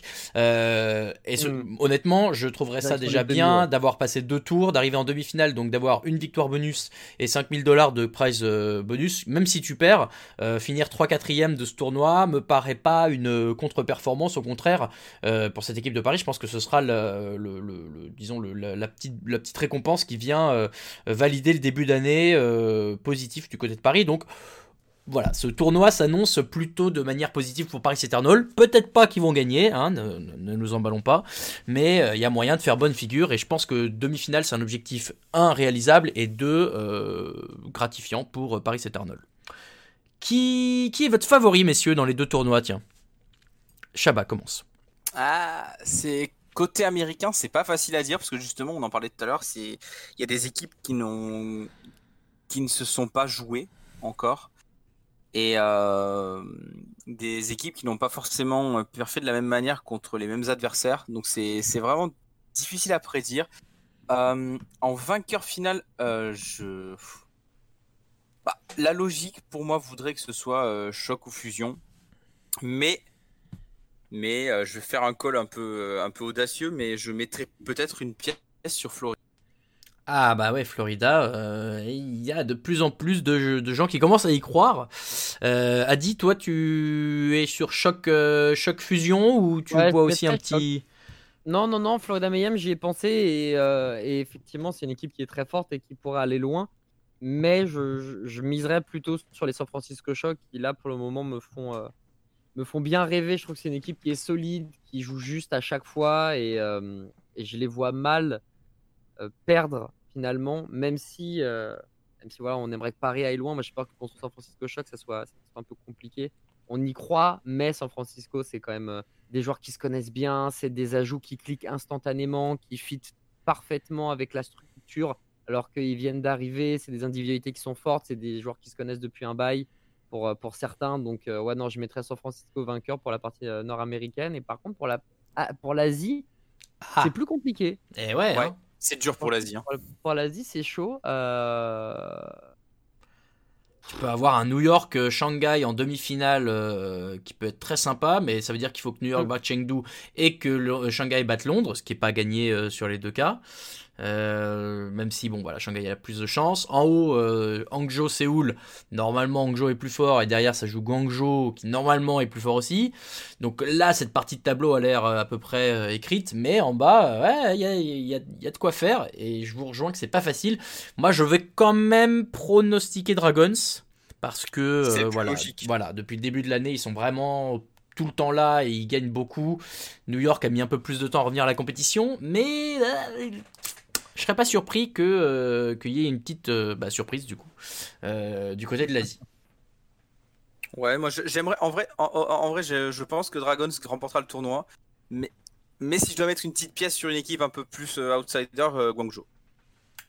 Adibou, ouais, qu'est-ce que tu vois? rester sur les dragons. Je vais rester sur les dragons pour le coup. euh, euh, J'aimerais bien que les Charges aillent loin parce que c'est une équipe qui me plaît, mais, euh, mais je pense que mais je pense que Shanghai va y arriver. J'ai j'ai peur par contre de voir euh, des équipes pas du tout perf. Moi j'ai peur de voir Londres se faire ratatiner par Shanghai. Ah ouais? Euh, Ouais. ouais. clairement, j'ai vraiment peur que. Londres se prenne une giga gifle. Euh, et après, avec Excelsior Hunters, euh, point d'interrogation. Je pourrais pas te dire qui, et puis Spark qui passe et qui joue contre les Charges. Mais ouais, là pour le coup, je pense que Shanghai a un seeding plus favorable en jouant contre Londres. Euh, Hunters ou New York, je pense que c'est à la portée de Shanghai Dragons, même si plus compliqué face à New York Excelsior. Et puis en finale, ça peut, ça peut dérouler. Donc, euh, ouais, plus, euh, plus serein pour les Shanghai Dragons sur ce coup-là. Très bien. Bon bah voilà, ça leur fera du bien de regagner un peu depuis le stage 3 de la saison 2 qu'ils avaient euh, qu'ils avaient remporté, souvenez-vous. Quelle quelle remontée après la saison la 1. manière. Ah ouais, c'était beau.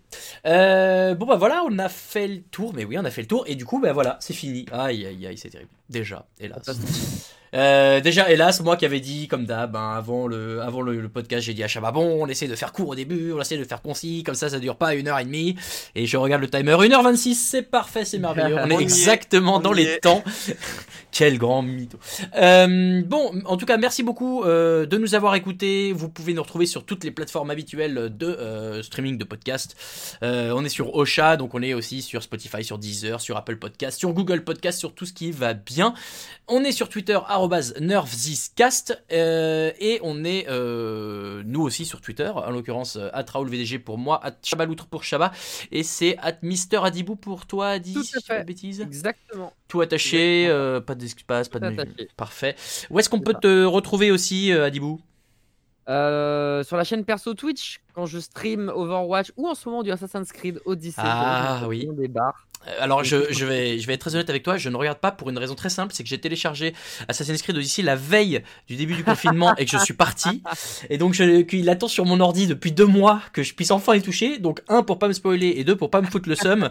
Euh, je ne te regarde ni toi ni euh, Rivenzi aussi, il joue pas mal en ce moment. Oui, tout à fait. Euh, voilà, je vous avoue, je, je, je me préserve, mais je vais Ah, le mais défoncer. Je vais le J'aurais fait défoncer. la même chose. J'aurais fait la même chose. Il est très sympa. Et sinon, sur le stream euh, pour les matinales, le euh, mercredi, jeudi, vendredi, sur la GTV d'Ubisoft pour parler de Rainbow Six. Oh oui. Et puis, euh, et puis voilà. Puis on, on a fait plus ou moins le tour. Et de temps en temps sur Ito Gaming pour caster aussi du Valorant. Pareil sur le stream.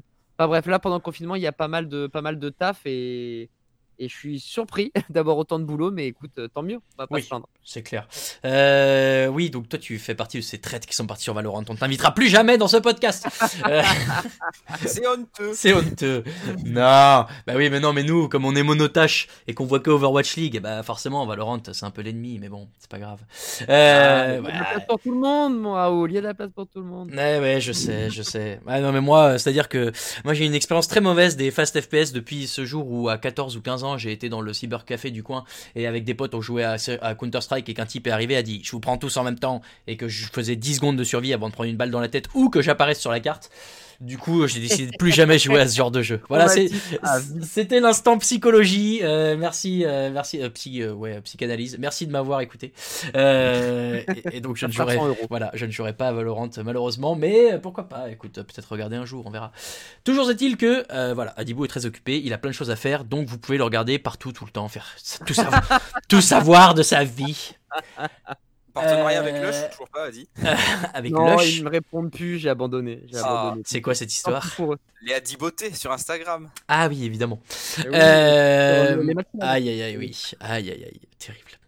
Adibou, du coup, merci beaucoup euh, d'avoir été avec Merci à nous. vous. Euh, tu es, euh, je le redis, euh, officiellement notre parrain, puisque tu étais le premier à être venu dans cette émission euh, il y a bientôt deux ans et demi. Et- mais c'est toujours un plaisir de t'avoir et on est toujours euh, content voilà, de, de reconnecter de temps en temps. C'est beau, c'est beau.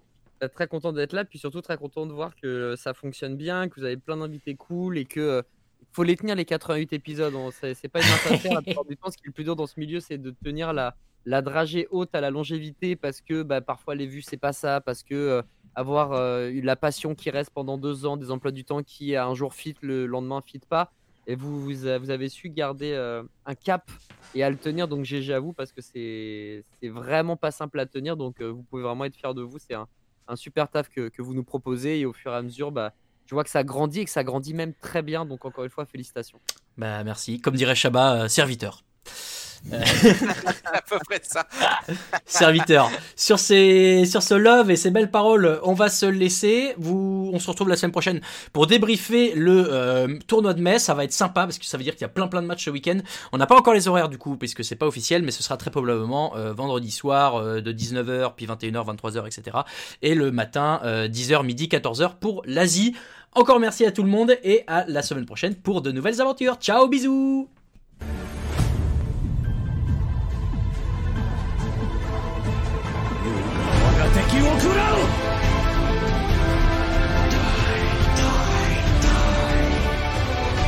Heroes never die.